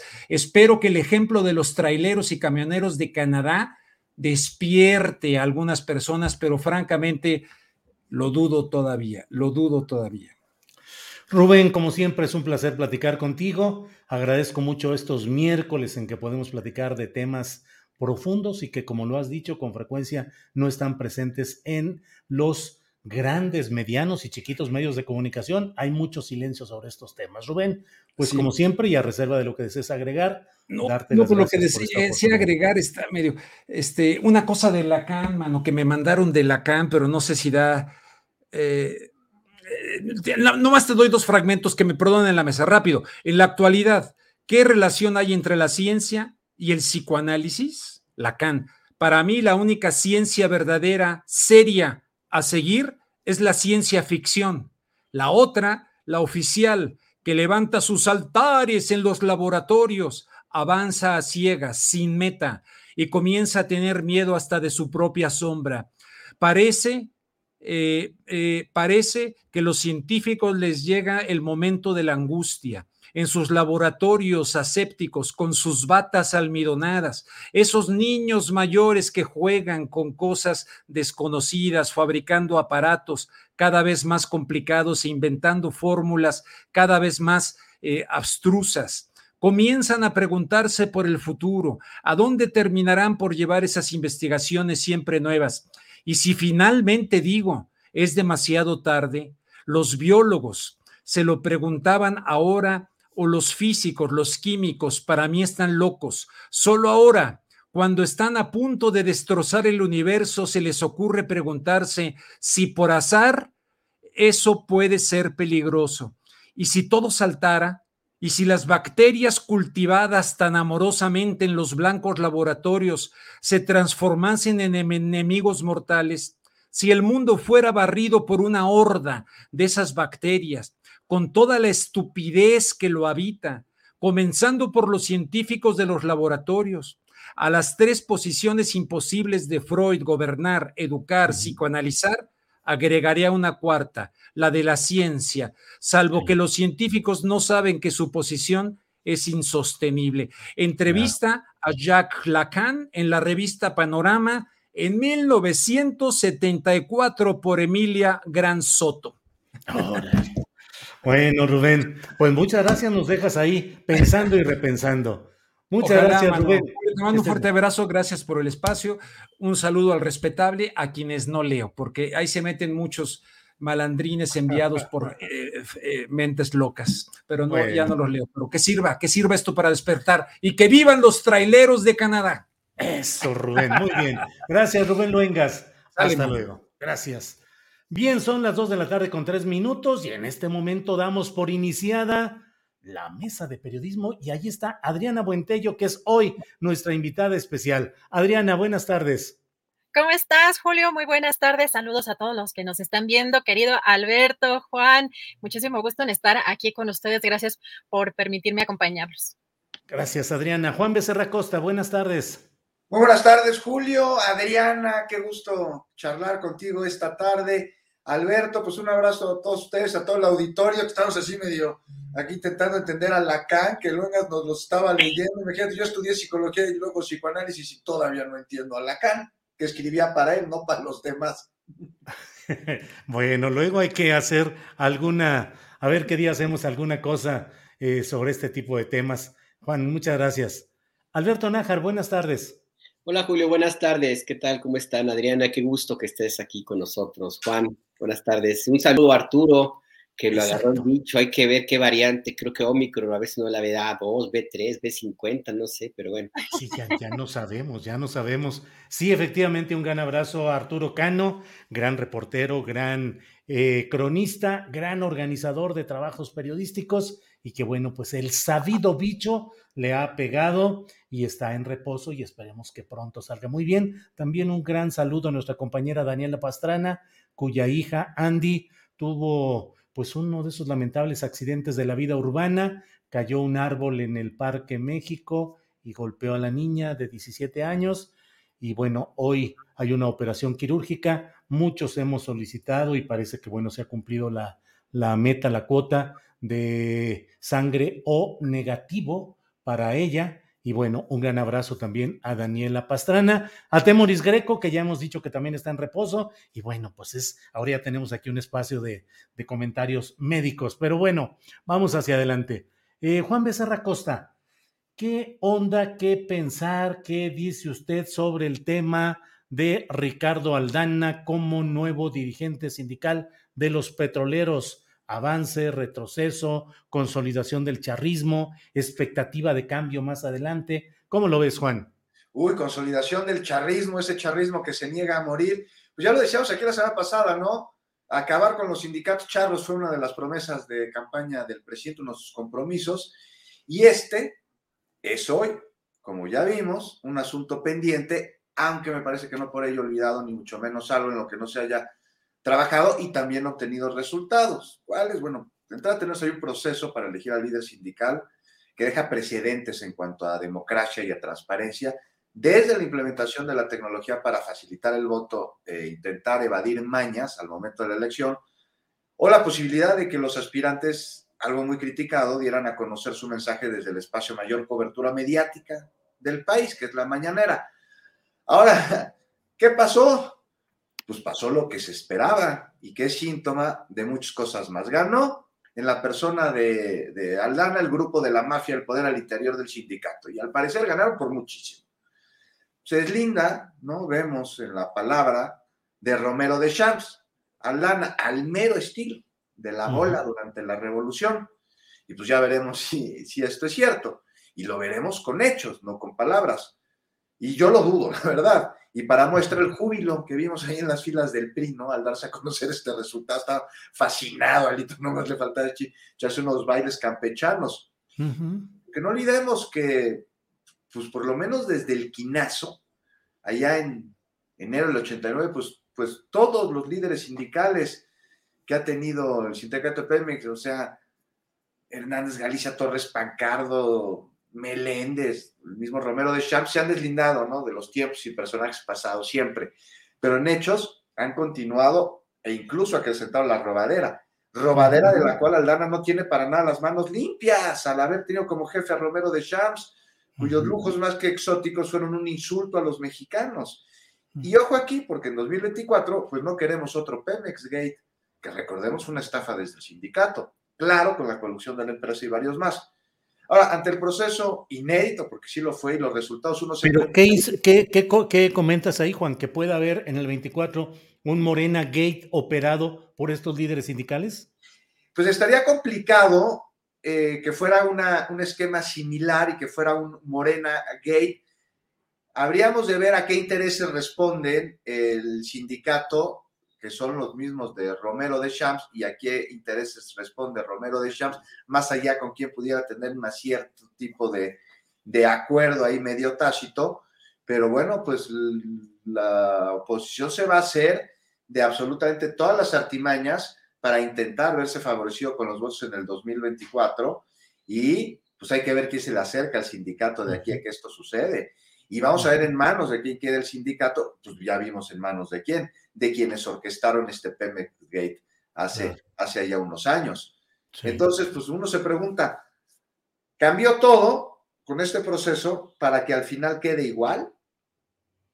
Pues me parece que no. Y que aquí la disidencia al interior del sindicato tendrá que adaptarse a los nuevos tiempos y ser muy clara. Así como el charrismo se está adaptando a los nuevos tiempos y sigue ganando. Hmm. La disidencia va a tener que ser transparente en su proyecto pero las cosas han cambiado. Y, a lo que voy, si el gobierno actual, pues me quedé pensando en lo que dijiste, si el gobierno actual fuera igual a los de antes, pues no habría ganado Aldana. O sea, se habría hecho chanchullo, con lo que al final, pues ganó el charlismo que se niega a morir, pero también ganó de alguna manera la legalidad. Y ahí está el resultado, Julio. Gracias, Juan Becerra Costa. Adriana Buentello, ¿qué mensaje se puede desprender de este hecho de que continúe la misma corriente de Romero Deschamps con todo lo que implica, según mi punto de vista, como máximo emblema de la corrupción sindical, donde por lo demás hay muchos aspirantes a ese primer lugar, pero vaya que Romero Deschamps se los lleva eh, con mucho. Eh, ¿Qué significado hay y qué, qué pasa ahí en la operación? ¿Es un problema de la Secretaría del Trabajo y Previsión Social? ¿Es una decisión política del gobierno federal, es decir, de Palacio Nacional? ¿Cómo ves todo el tema, Adriana? Pues no les va a gustar obviamente lo que voy a, lo que voy a comentar a muchos, pero es que es muy complejo lo que está sucediendo y tiene muchas lecturas. Lo que, lo que dijo el presidente ayer en la conferencia mañanera, me parece que son mensajes que hay que leer de manera muy importante, porque hay que recordar y, bueno, lo hemos eh, sabido, lo hemos leído, incluso se ha recordado en las últimas horas quién es, quién ha sido Ricardo Aldana y quien lleva 25 años como tesorero del sindicato y que además fue el protagonista de esta trama del Pemex Gate. Em, yo creo que los años que lleva en esa posición también nos hablan tanto de la relación que ha llevado con los anteriores eh, dirigentes como eh, La Quina, como Carlos Romero de Champs, pero también el nivel de cómo está enquistado el charrismo, es en qué nivel está. Ahora, lo que comentábamos ayer incluso, eh, Julio, cuando eh, sucedieron estas declaraciones del presidente, cuando las dio en la conferencia mañanera, creo que son relevantes porque eh, cuando menciona que pues no reconocería a Ricardo Aldana, que no lo conoce, como de alguna manera si evitara enfrentar este tema de las elecciones o de alguna forma hubiera dado por perdida esta batalla contra la corrupción que representa Carlos eh, Romero de Champs. y me parece que este triunfo de Ricardo Aldana que veo difícil, además que sea exitosamente impugnado, responde pues evidentemente a la continuidad del charrismo y a la corrupción. Sin embargo, me parece que estas declaraciones del presidente no son ingenuas cuando dice que se garantizó el voto libre y secreto me parece interesante, pero también me hace preguntarme si este resultado no se pactó previamente meses atrás, sobre todo a nivel de los líderes, no de los propios trabajadores, sino de los líderes eh, de las secciones. Y las razones que es aquí que me parece lo importante o las posibilidades que veo son eh, ante los proyectos prioritarios del presidente en materia energética, está buscando cierta estabilidad o estaría buscando cierta estabilidad en Pemex. Y Ricardo Aldana podría dársela con todo lo que ello implica, el romerismo y la corrupción, pero pues eh, hay pues un aparato enorme dentro pues del propio, de la propia empresa Pemex y dentro del propio sindicato que podría darle esa, esa estabilidad. Eh, me llaman también la atención las declaraciones de Ricardo Aldana en entrevista, por ejemplo, le dio a Tabasco hoy una entrevista donde eh, dice que pues no hay una relación cercana con Deschamps, que sí es cierto que trabajaron juntos, que no va a ser su títere, que incluso también señala que hay coincidencias con los proyectos de la cuarta transformación. Así que lo que yo veo es otra suerte de pragmatismo que me parece que ha ido marcando también un poco la cuarta transformación. Lo que me preocupa eh, es que de pronto vemos curitas, que han puesto curitas en, algunos, en algunas áreas y, también por mencionar en otro, en otro aspecto, pues ante el cinismo, por ejemplo, de alguien como Ricardo Salinas Pliego, que ahora resulta que no debe impuestos, eh, ante esta negativa de pagar lo que ya el mismo SAT ha dicho que debe y que incluso el propio presidente presume que, le ha dado consejos a Joe Biden de cómo cobrar impuestos a los, a los empresarios. Así que eh, pues en esta parte de la eh, cuestión petrolera, que es una, me parece que son temas incluso de seguridad nacional, Em, pues sí me parece que hay que analizar pues estos detalles y pues sí, preguntarse si realmente esto no eh, se pactó meses, meses atrás. Bien, gracias Adriana. Alberto Nájar, pues yo no sé cuál sea los, ahora sí que, a ver si tú tienes otros datos, pero a mí me parece que no ha habido nada que implique una batalla política contra los cacicazgos sindicales en los grandes gremios nacionales. Es decir, ha habido una batalla muy fuerte en otros terrenos eh, que dejamos para otro momento, pero en este terreno, pues yo veo que siguen ahí más o menos los mismos líderes de siempre con las mismas prácticas. ¿Qué opinas del caso específico de este, eh, de este arribo de Aldana al poder petrolero sindical y de la lucha contra el caciquismo y el charrismo sindical en lo general? Alberto, por favor. It's that time of the year. Your vacation is coming up. You can already hear the beach waves, feel the warm breeze, relax, and think about work. You really, really want it all to work out while you're away. Monday.com gives you and the team that peace of mind. When all work is on one platform and everyone's in sync, things just flow wherever you are. Tap the banner to go to Monday.com.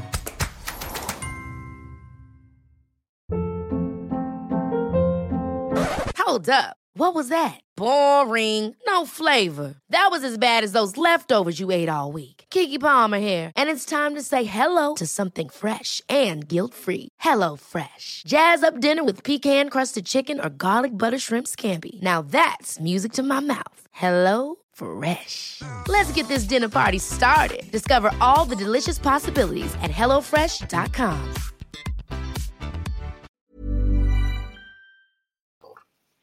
Mira, evidentemente que en la parte del sindicalismo mexicano, el presidente López Obrador encontró un terreno bastante cómodo. ¿Y a qué me refiero? A que, bueno, que los sindicatos, las dirigencias de estas organizaciones, pues suelen tener una historia de, de acomodarse bastante bien a los nuevos tiempos.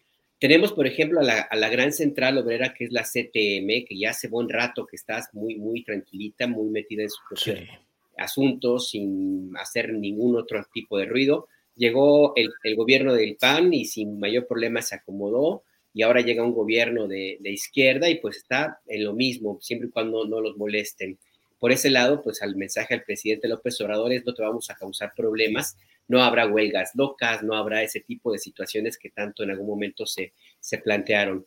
los sindicatos independientes, bueno, están ahí también en su propio espacio, en su propia lucha. Ellos sí tendrían alguna cosa que que reclamar, puesto que algunos de ellos esperaban una posición más enérgica de parte del gobierno federal para combatir algunos de los casicazgos importantes en el sindicalismo y sobre todo cambiar algunas situaciones que, ya se hicieron, como fue la reforma a la ley, a las leyes laborales.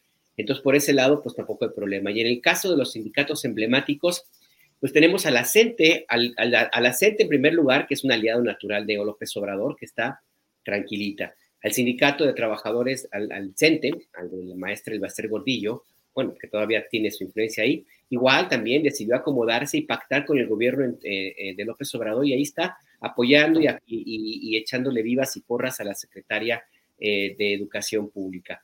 Y en el caso del sindicato petrolero, bueno, obviamente que lo que ocurrió ahí, yo coincido con Adriana, pues ahí lo que el presidente López Obrador simple y sencillamente decidió no hacer olas, y aplicar una estrategia mediática que le ha resultado en otros momentos bastante útil.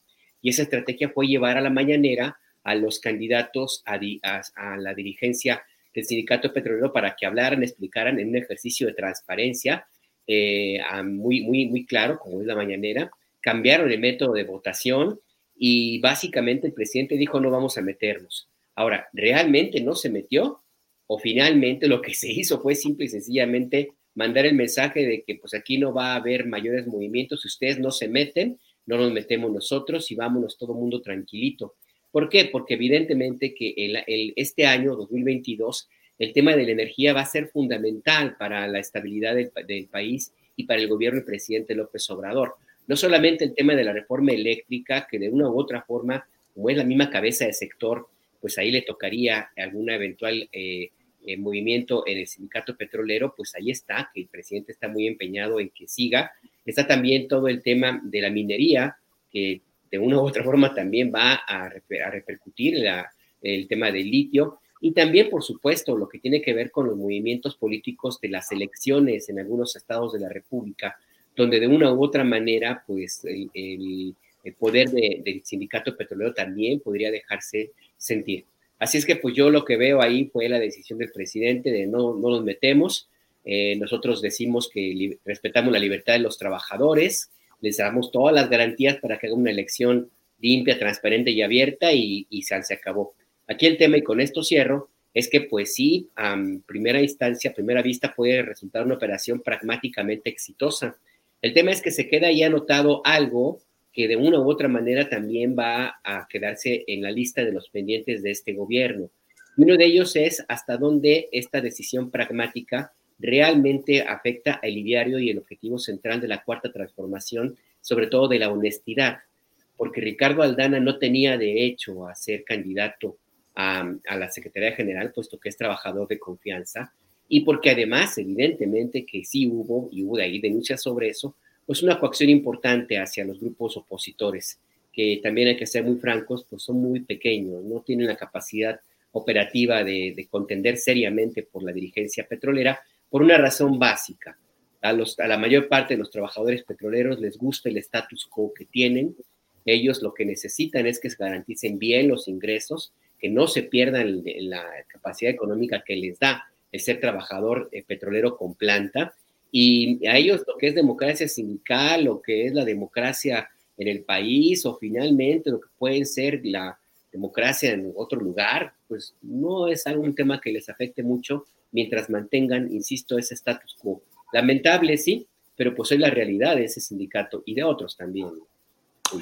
Gracias, Alberto. Eh, antes de pasar a otro tema, simplemente eh, hablando de de sindicatos y lucha desde la 4T contra ese charrismo y esas distorsiones, pues caigo en cuenta de que el único sindicato respecto al cual ha habido una acción gubernamental sostenida, pues ha sido contra el Sindicato Único de Trabajadores de Notimex, donde lo cual ha significado dos años y fracción, dos años de parálisis de la agencia informativa del Estado mexicano, perder la mayoría si, no, todos, cuando menos la gran mayoría de los laudos laborales y el que se hayan caído las dos denuncias de índole penal presentadas ante la FGR contra la dirigente sindical. La última por no haber comprobado viáticos por 8.800 pesos durante 20 viajes que hizo al extranjero como enviada corresponsal o reportera de Notimex. Creo que es el único caso de un embate real contra un sindicato o contra una dirección sindical. Bien, Juan Becerra Costa, ¿qué pensar de lo que está pasando en tres eh, terrenos? Eh, la salida de escena de Pedro Salmerón, es decir, eh, declina el cargo, aunque ya antes la canciller panameña había dicho, según lo que se ha conocido ahora, pues que no querían que se presentara la solicitud de beneplácito hacia el historiador mexicano como embajador en Panamá. Es decir, ¿qué pensar de la salida de cuadro de Salmerón, la propuesta de Jesús A. Rodríguez como nueva carta y el papel de la canciller panameña? ¿Qué opinas, Juan Becerra? Uy, pues tres, tres canchas, dices, ¿no, Julio? Tormentas diplomáticas en el canal de, de Panamá. Pero pues ahí como que se abren las esclusas de este canal. Vamos por partes de estas canchas, Julio, porque son varios temas. Está el asunto primero de Pedro Salmerón. Yo te voy a pedir un favor, Adriana, si me escuchas decir una barbaridad, interrúmpeme. Este, pues porque, porque uno desde, desde su lugar luego dice muchas cosas, no con la intención con la que suenan o con absoluto desconocimiento por cuestiones de, procesos educativos y de género, y, tú, pues además de lo mucho que te admiro y te respeto como gran periodista, pues estos temas los manejas muy bien. A ti, porfa, interrúmpeme la primera y lo discutimos, ¿no? Claro este asunto, este asunto de Pedro Salmerón, vaya que se ha analizado aquí y en todos lados, no es un tema menor. Me parece que el mejor tratamiento que podríamos darles tendría que ser aquel basado en los hechos, pero también en el sentido común que a veces el sentido común no se ve en los hechos. Entonces estamos diciendo aquí ya la primera barbaridad. ¿Hay señalamientos en su contra? Sí. Y al mismo tiempo, ¿hay ataques coordinados que se aprovechan de ello? También. Los ataques están orquestados no con la intención de resolver un problema de derechos e incluso legal, sino con intenciones políticas. Y todo esto en un asunto que se tiene que esclarecer para lo que es necesario salirse de los argumentos que tienen como única intención ganar una supuesta razón y entonces llevar a cabo acciones puntuales pero ello de entrada es necesario que si hay señalamientos, estos se conviertan en acusaciones formales ante la autoridad. Y esto se dice fácil en un país en el que denunciar, pues históricamente tiene connotaciones terribles para el denunciante. Pero aún así, si realmente se quiere avanzar, hay que hacerlo. Si no hay denuncia, no hay delito que perseguir. Y para ello... ahí, te, voy a interrumpir, querido ah. Juan. Empieza aquí el debate, muy bien. Por favor porque, miren, no hay, no existen las condiciones para denunciar. Eso hay que establecerlo. Cuando hubo denuncias, porque en el caso de Félix Salgado Macedonio había denuncias penales y el presidente también las desestimó. Entonces, el hecho de que se incluso se pida que haya cierto tipo de denuncias sigue siendo, Juan, una cuestión de violencia de género, porque no existen las condiciones para que nosotras denunciemos a nuestros agresores. Lo hacemos cuando podemos, como podemos, en el momento que podemos y cuando nos sentimos más fuertes muchas veces y no necesariamente tienen que tener un cauce penal. En este caso, además, hay pues muchas violaciones, o sea, muchos señalamientos de, de este tipo de, de, acoso sexual o de denuncias.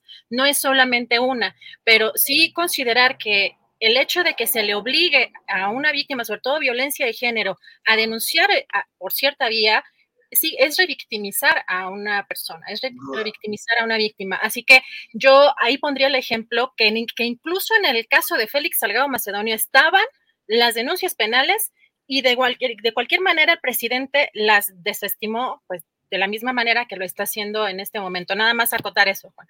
Sí, no, y en el caso de Félix Salgado Macedonio, las acusaciones hubo una corruptela terrible en la Fiscalía del Estado allá, allá en Guerrero y una revictimización espantosa y sin duda, por eso estoy diciendo, es muy complicado poder llegar a denunciar. O sea, muy, muy complicado. Algo se tiene que, lograr hacer para que este sea un derecho eh, que no ponga en mayor eh, peligro a la denunciante. Este, porque lástima, o sea, no hay, si no hay denuncia, no hay delito que, perseguir. Por eso te digo que es importante este, denunciar. Y en este caso, pues, no sé, Adriana, te pregunto, ¿no hay organizaciones que puedan dar acompañamiento? Por ejemplo, en el caso de las alumnas del Instituto Tecnológico Autónomo de México, que en la escuela hicieron el señalamiento a Salmerón para que las acompañen, porque tiene un departamento de asesoría jurídica, la universidad, y que vayan, y, que muy cuidadas pudieran levantar la, denuncia ante las autoridades, ante el Ministerio Público, que además tienen a dos cuadras. Sí, hay muchas, hay organizaciones, por supuesto, que llevan a cabo este acompañamiento y de hecho, eh, el tema aquí es que sigo insistiendo, Juan, en que se está buscando que se denuncie o están eh, buscando que se denuncie eh, ante ciertas instancias. La situación de la violencia de género no es seguir un cauce el que eh, digamos, eh, se determine alguien. Es lo que la víctima o las víctimas quieran hacer con las circunstancias que están viviendo para empezar.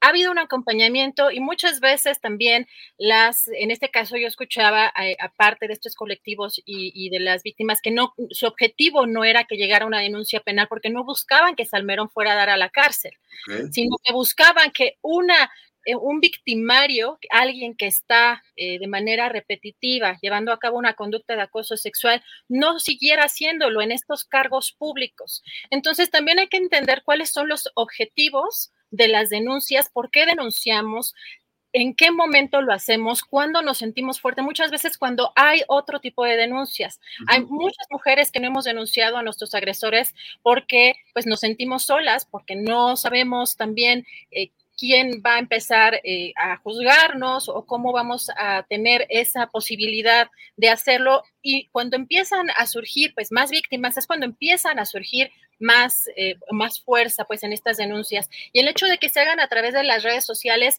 no le quita ningún mérito, sobre todo cuando ya eh, pues han pasado además muchos años, hay eh, pues una cuestión sistemática, ¿no? Y en diferentes lugares, no solamente es la cuestión del ITAM, ha sido también en el propio partido. Así que creo que eh, eso es un poco nada más para, para dar em, otra perspectiva de que no tiene que ser forzosamente, como dice el presidente, que tengan que llegar a la vía penal estas denuncias, ¿no? Sin duda, Adriana, yo te entiendo perfecto. Sí, dime, Julio. No, no, eh, digo, ah. adelante, Juan. Sí, sí. Ahora. Sí, como ya nos, ya nos eh, estacionamos un poco en el caso Salmerón, les propongo que veamos lo de Salmerón. No, no, bueno, pues todo está conectado. ¿Para qué lo de vueltas? adelante, Juan. adelante, Juan. Si quieres, aquí le vamos un poquito para que nos dé tiempo del, tema Salmerón. Nada más, no olvidar que en este caso, debido a los intereses oportunistas que ante terribles situaciones como el acoso, en una sociedad que además lo promueve socialmente desde la educación a los hijos, pues se aprovechan y ante una antipatía, estrategia política o vete tú a saber qué más han señalado indiscriminadamente a personas de acoso, porque se ha sucedido cuando no siempre esto ha sido el cierto y han causado daños irreparables porque desestiman casos que son verdaderos. O sea, ¿qué sucede? Que casos que urgen de ser atendidos se distraen por estos oportunismos. Por eso, más allá del caso, más allá si es Almerón o no, me parece que para ejemplificar el oportunismo que puede distraer a la justicia, pues pongo, por ejemplo, esta primera plana del Reforma, en la que se invistió durísimo a la familia de Salmerón, o algunos familiares suyos porque trabajan en el gobierno, cuando ellos desde mucho antes y debido a méritos propios, pues se han hecho de un lugar en las disciplinas que, ejercen. Y caray, cuando un medio se convierte en inquisidor, entonces las rotativas dejan de ser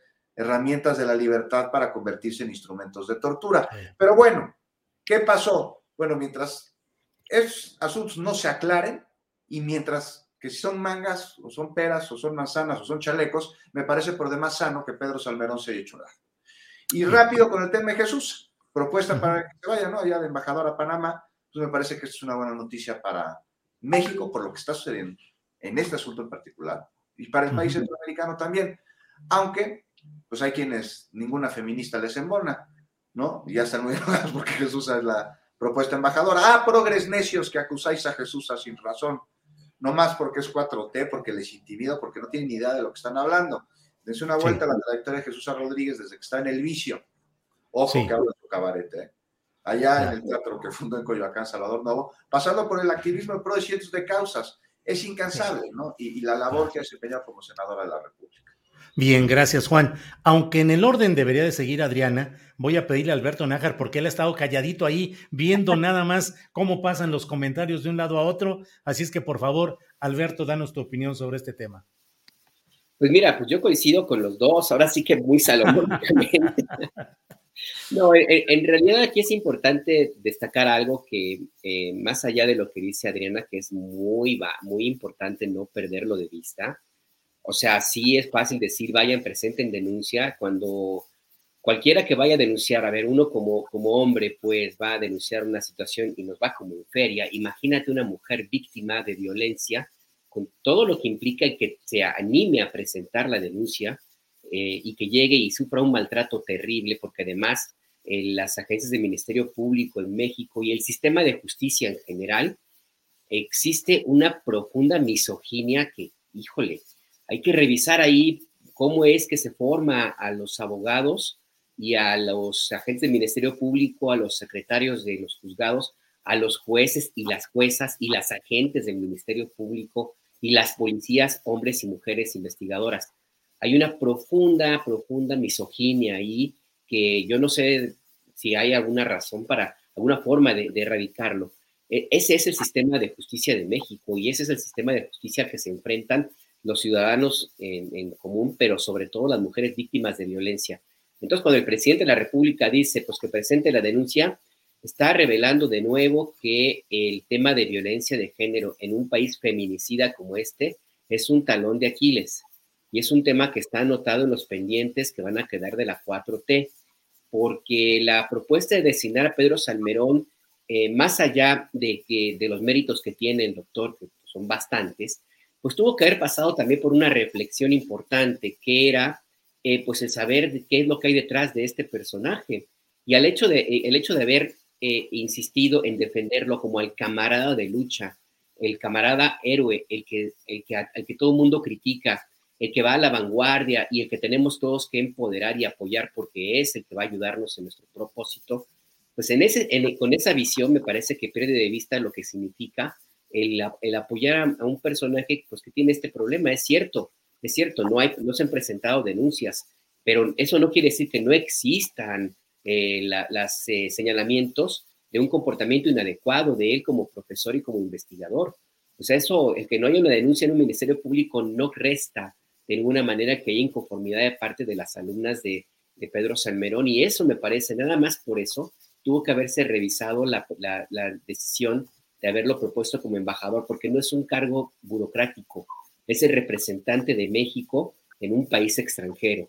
Eso por un lado. Y por el otro también revela, pues yo no sé qué pasó en la Cancillería, como si no conocieran a quién, quién es la canciller de Panamá, como si de veras estuvieran esperando que, pues, que no fuera a reaccionar una persona, una mujer que ha hecho de la lucha contra la violencia de género una parte fundamentalísima de su vida política y de su vida también personal. Entonces a mí me parece que ahí hubo un desconocimiento, el mayor, el más importante, el persistir en apoyar a un personaje de esta naturaleza, porque, porque no es el primer caso, de, de Félix Salgado es otro, y ha habido otros también. Entonces a mí me parece que por ahí el presidente de la República como que le falta detenerse un poco y dejar o revisar más allá de la lealtad y del el impulso y el apoyo que necesitan colaboradores para concretar su proyecto político, porque la 4T será con las mujeres o no será.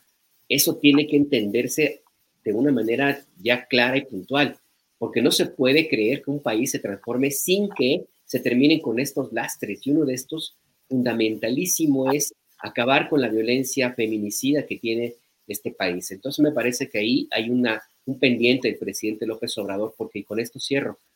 Sí, puede ser que en el caso de nosotros pueda haber alguna situación eh, que nuestras decisiones tengan consecuencias. Claro, claro que sí, pero nosotros no somos el presidente de la República. Nosotros no, las decisiones que tomemos no afectan más allá de nuestro entorno cercano. Y eso es lo que, lo que no acaba de entender el presidente, que no se puede mirar desde una posición tan importantísima como es el ser el jefe del Estado mexicano a partir de su propia formación personal, política y pero sobre todo su propia formación de cómo entiende el género, la situación de género y la violencia de género en este país. Gracias, Alberto. Adriana, por favor, tu punto de vista en lo general sobre este caso, Pedro Salmerón, Panamá, Embajada, Jesús, en fin, todo este contexto. Adriana, por favor. Gracias, Julio. Pues para empezar, eh, que quede claro que del oportunismo político no somos culpables las feministas, porque feministas sabemos de todos los colores y sabores, o sea, todas las visiones eh, o orientaciones políticas, etcétera. Creo que eso debe de quedar claro porque el que algunos lo utilicen como bandera, pues no tiene que ver con nosotras. lo que queda claro en este caso es que eh, pues el presidente trae una dinámica diferente para hacer política, para acercarse a la gente. Me parece que pues no quiere respetar los protocolos y procesos diplomáticos. Es pues una forma de, hacer política y me parece que incluso hasta en el caso de Kirin Ordaz pues pasaron más de 30 días que supuestamente es como lo que está establecido para que se reciba este beneplácito y ha interferido creo que con estos procesos desde la conferencia mañanera el propio presidente. Ahora, aunque los diplomáticos de carrera, obviamente, que pues, son más ortodoxos en las formas, eh, son más ortodoxos y quizá yo no sería tan crítica eh, en la designación o en la propuesta que hizo de Jesús Rodríguez, porque me parece que es una persona, una mujer sensible, humana y que pues aprender en el camino me parece a mí factible. Pero sí entiendo que también hay procesos, hay... Eh, eh, pueden existir algún tipo de temas que eventualmente desborden pasiones del activismo, por ejemplo, que ella ha ejercido, que sabemos que es muy, eh, muy fuerte en su activismo, muy intensa, y que también puedan eventualmente chocar eh, con algunas de las formas diplomáticas. Me parece que si se deja aconsejar por gente con experiencia en este campo diplomático, pueda desempeñar un, buen papel. Aquí la parte mala, lo que me parece eh, negativa en la reacción del presidente cuando acusa eh, eh, que sin duda hay un tema o un componente conservador en este rechazo a la figura de Salmerón, está descalificando por completo pues, el movimiento feminista, le estorba. lamentablemente es una afrenta contra este movimiento, me parece, se encapricha y hasta anuncia con bombo y platillo que va a mantener a Pedro Salmerón en el gobierno de una u otra forma. Y a mí eso es lo que me parece que gráficamente es lo que describe el pacto patriarcal. Así que esa es la parte que sí me parece preocupante. Eh, no solo ignorar y denostar a las víctimas, eh, sino buscar mantener en cargos públicos al victimario. Trastocó además eh, con comentarios machistas pues una relación con un país con el que hemos tenido una buena relación, manda eh, mensaje de que le va a enseñar eh, pues a la canciller a hacer su trabajo cuando le dice casi casi que leer, ¿no? Eh, cómo condenó, por ejemplo, esta decisión y le llamó o la calificó como de la Santa Inquisición, señaló que hay un linchamiento de, de ese lado. A mí me parece que eso pues es algo bastante grave que pues mete al movimiento feminista pues en un saco conservador cuando me parece que lo que se hizo de parte de Panamá, que además ya ha quedado establecido que no necesita explicar las razones del rechazo, me parece que, eh, actuó de manera eh, pues como debería ser, diplomática y también muy acorde a lo que es pues su, postura eh, feminista. Ahora, pues la parte que me parece también importante es saber si Marcelo Ebrard está haciendo su trabajo, si, si está asesorando bien al presidente, sobre todo en la designación de, o en la propuesta de ciertas figuras para, para, estos cargos, ¿no? Esa, esa es lo, la parte que me parece también importante destacar. Gracias, Adriana Buentello. Bueno, pues eh, ya hemos pasado revista con amplitud a este tema. Eh, Juan Becerra Costa, ¿qué opinas sobre el caso de eh, la casa de José Ramón López Beltrán con su esposa en Houston, Texas, y toda la cascada de reacciones que se ha derivado luego de el video que difundieron con un trabajo de explicación eh, tanto latinos como mexicanos contra la corrupción. Como periodista, como ciudadano, ¿cómo ves ese tema, Juan Becerra? Pues mira, Julio, como, como en temporada de Semana Santa en Pueblo Seco, hay que apagar fuegos causados por infodemia, que una vez sofocados dejan daño en la tierra, porque la erosionan. Y de entrada, ¿quién le cree a Loret de Mola? ¿Quién, pues, ¿quiénes? Te digo quiénes, son muchísimas personas. Pues, ¿Quién le cree? Y luego suena como si nadie le. Claro, le creen muchísimas personas. ¿Quiénes son estas personas? Pues en su mayoría quienes quieren que sus mentiras sean verdaderas. Con ellas fantasean y las toman como verdad por lo que, porque lo que dicen pues es lo que quisieran que fuera la realidad. Y quienes mienten y quienes le pagan a los que mienten por mentir, lo saben muy bien. Y tiene un nombre esto, se llama comunicación política. Y en esto la derecha es especialista. Vaya que lo hace bien. Imagínate que ya, ¿cuántos? Dos mil años evangelizando bajo dogmas que afirman, entre otras cosas, que la Casa de María voló desde Tierra Santa, Italia. Y así lo llevan diciendo, ¿no? Ahora, el Pasquín con patas de Carlos Loret saca muy a su estilo escandaloso, ¿no? Con hechura de nota farandulera esta información sobre una supuesta historia de conflictos de intereses, de pago de favores entre Pemex, una empresa estadounidense, que nos llevan a la casa en la que vive el hijo mayor del presidente. Y todo esto en un intento que busca comparar ¿no? estas heridas que tanto nos duelen como la Casa Blanca de, Peña y de la Gaviota, con algo que es totalmente distinto. De entrada, el hijo del presidente no es funcionario público. Segundo, la casa no se compró con dinero del erario, ni se obtuvo a través de esquemas de corrupción. Es la casa de, pues, de su esposa, ¿no? pues, por su trabajo pues, tiene el derecho de vivir donde, como se le dé la gana, siempre y cuando se lo pueda costear. No estamos hablando de una mansión, también por ahí había en Twitter quien decía, ay, cualquiera que cruce el río Bravo se puede comprar en dos años una casa como esta, no, tampoco, ¿no? Tampoco es así, no es una vivienda modesta. Hay que guardar las proporciones, ¿no? De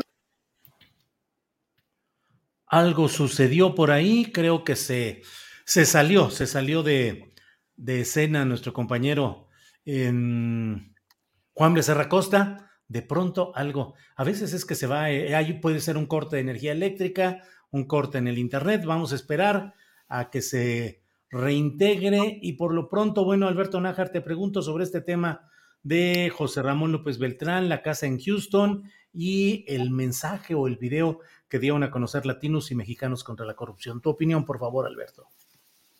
Mira, este es un caso que clarísimamente muestra eh, eh, la crisis, primero, la crisis en el ejercicio del periodismo mexicano, en algunos, sobre todo en, algunos medios tradicionales, ¿no? Que em, el caso de Loret de Mola, pues es muy, muy claro de que, pues simple y sencillamente está haciendo a un lado todo lo que implica las enseñanzas para hacer, ejercer el periodismo en México. No hubo de su lado una ponderación sobre lo que implica eh, este documento que presentó Mexicanos contra la corrupción e impunidad también, por cierto, eh, porque simple y sencillamente se puso en una posición muy de opositor, sin tomar en cuenta muchísimos otros elementos que están ahí, que han ido planteándose a lo largo de estos días. Em, el objetivo clarísimo era simplemente causar daño, hacer escándalo, dejar ahí sembrada la narrativa de que el presidente López Obrador no es lo que, eh, lo que en su momento fue la propuesta que, este, lo, llevó a la presidencia de la República, sobre todo en el tema en contra de la lucha contra los privilegios y los excesos y sobre todo la bandera de la, de la austeridad. La idea es crear esa narrativa eh, con una afán, yo lo veo francamente electoral. Eh, y, por qué lo digo? Porque pues, a pesar de que ha habido ya desmentidos, ha habido señalamientos, por ejemplo, el más reciente de la empresa Baker Hughes, que dice que la casa nunca fue de la empresa, sino de un empleado que ya no está con ellos, tiene años que no está con ellos, y a pesar de eso, pues no hubo espacio en los medios tradicionales que tanto han difundido esta, esta versión de la casa para plantear este señalamiento. Tampoco hay una ponderación acerca de lo que significa eh, el vivir en una casa, pues que sí es costosa, ¿no? Cerca de un millón de dólares, que no cualquiera lo compra, pero mm, si se hace una comparación que se trató de hacer, de decir que es la Casa Blanca de, de de, López Obrador, la Casa Blanca, en que en su momento fue motivo de escándalo en el sexenio de, Enrique Peña Nieto, tenía un valor de seis y medio millones de dólares al tipo de cambio de ese entonces, y esa sí era propiedad de la esposa del presidente Enrique Peña Nieto, lo cual es muy distinto a alguien que la está rentando. Y tampoco se toma en cuenta el hecho mismo de que, bueno, pues que la esposa de, el hijo del presidente, José Ramón, pues ya tenía una historia de, de vida personal así, de esa naturaleza. Entonces, pues ahí con lo que, lo que se ha dicho de que pues en realidad la propiedad, el tema no sería, no hay por qué hacer más allá de, del escándalo que ya ha habido, pues sí hay mucha razón, porque pues la, esposa de Caroline Adams pues tiene su propia vida, tiene su fortuna y la comparte con su esposo, lo cual pues es una cuestión personalísima. Y además el, hecho también de que eh, José Ramón pues tiene 40 años de edad, ya él no, no es funcionario público, nunca ha vivido de gobierno de, su papá y pues él decidió no vivir en México y vivir su vida en Estados Unidos por alguna razón personal. También se pierde de vista eso al momento de tratar de empañar la, a la imagen del presidente López Obrador como tratando de crear esa idea de que eh, está viviendo con recursos públicos. en fin, toda una, maraña ahí de, de desaciertos cuyo único objetivo simple y sencillamente es manchar, crear, insisto, una percepción de que el presidente López Obrador es incongruente, lo cual, pues, al final del día, no sé hasta qué punto pueda funcionar. Ha habido otros escándalos también fuertes y la popularidad del presidente López Obrador, pues ahí, ahí se mantiene. Hay que revisar, hay que revisar este afán de algunos medios tradicionales de mantenerse en la misma línea de manipulación y de mentiras a pesar de todo eso, violando todos los principios de ética periodística, esta decisión de, pues, de trabajar o de, reaccionar conforme quien les pague. Y también, por supuesto, la, la otra parte de, de, que tiene que ver con todos nosotros, ¿no? Hay otros temas pues, que también son muy, muy importantes y el concentrar la mirada en un escándalo de esa naturaleza que tiene implicaciones éticas también, como la difusión del video del hijo menor de edad del presidente López Obrador, pues puede servir para el escándalo y el debate, pero tiene propósitos más allá de la politiquería. No lo sé, a lo mejor esa es la intención, distraer un poco también de otras discusiones que se están dando, por ejemplo, en la Cámara de Diputados, con el Parlamento abierto sobre la reforma eléctrica y lo que va a tener que suceder en algún momento, lo que decía Claudia Villegas, que me parece a mí importante la entrevista eh, que tuviste hace un rato, Julio. Bien, Alberto. Gracias. Eh, regresa Juan Becerra Costa después de que, ¿qué fuiste a consultar algún tema? ¿O, o, timbraron la puerta? ¿O qué, Juan, que te fuiste de pronto? No sé, ya van dos veces que me pasa el día de hoy. Afortunadamente, en la primera de ellas, no estaba yo hablando, pero en esta sí.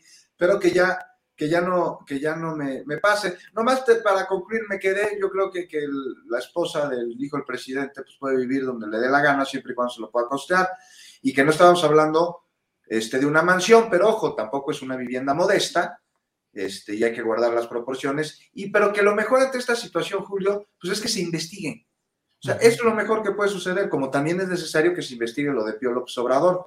Por eso es muy tranquilizante que el mismo presidente haya roto este muro de burocracia y de jerga legaloide dilatoria, pues para dar justo celeridad y pedir a la fiscalía que no ponga trabas y que sin importar más le dé al INE el expediente sobre su hermano recibiendo lana. Y es que hay que hacerlo, en ambos casos de manera distinta, pero mire, si el presidente se hiciera propulsor de arado sobre este tema, sería costosísimo para su confiabilidad, la de su gobierno y la de la transformación que encabeza porque partimos de que no somos iguales. Y nadie, pero nadie, encima de la ley. Entonces hay que ver qué arrojan las investigaciones. Y sobre el primer caso no creo que haya mucho que decir.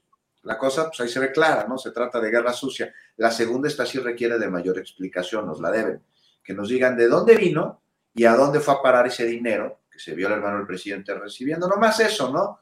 Ya si se compró una camioneta, pues que nos diga cuál es el modelo y las placas, queremos ver. Así es. Juan, muchas gracias. Eh, Adriana Buentello, sobre este tema, ¿qué nos dices, por favor? Julio, yo veo algo aquí interesante porque creo que estamos eh, analizando muchas veces estos temas como de manera muy visceral. Eh, de pronto nos sentimos ofendidos o agredidos con una situación que también afecta nuestros propios intereses ideológicos o nuestras propias opiniones. Yo aquí dejaría claro que el reportaje a mí me parece que está bien hecho en cuanto a que lo que dice, digamos, lo está sustentando. ¿Qué es lo que dice?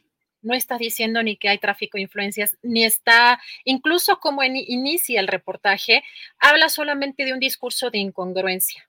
Ok, creo que la parte importante aquí es eh, saber si, o, criticar si realmente le faltó más tiempo madurar a este reportaje para el objetivo que tenían en mente, porque también evidentemente hay objetivos políticos detrás de algunos medios de comunicación e incluso habrá algunos que busquen forzar que creo que de pronto eso es lo que sucede, se busca estirar la nota o de pronto hacerla muy eh, flexible o buscar adaptarla o, o, entrar en esta cuestión del sospechosismo, pero lo que debe de quedar claro es que, bueno, tanto a mí me parece que el trabajo de Raúl Olmos, que es el periodista titular, además de la Unidad de Investigación de Mexicanos contra la Corrupción, es un gran periodista, pero que también quizá tuvo presiones de sus propios jefes o de las propias organizaciones y medios para que saliera con cierta eh, o en cierto tiempo un reportaje que realmente no evidencia una trama de corrupción o no está plenamente sustentada. Sospechamos o hay una inferencia,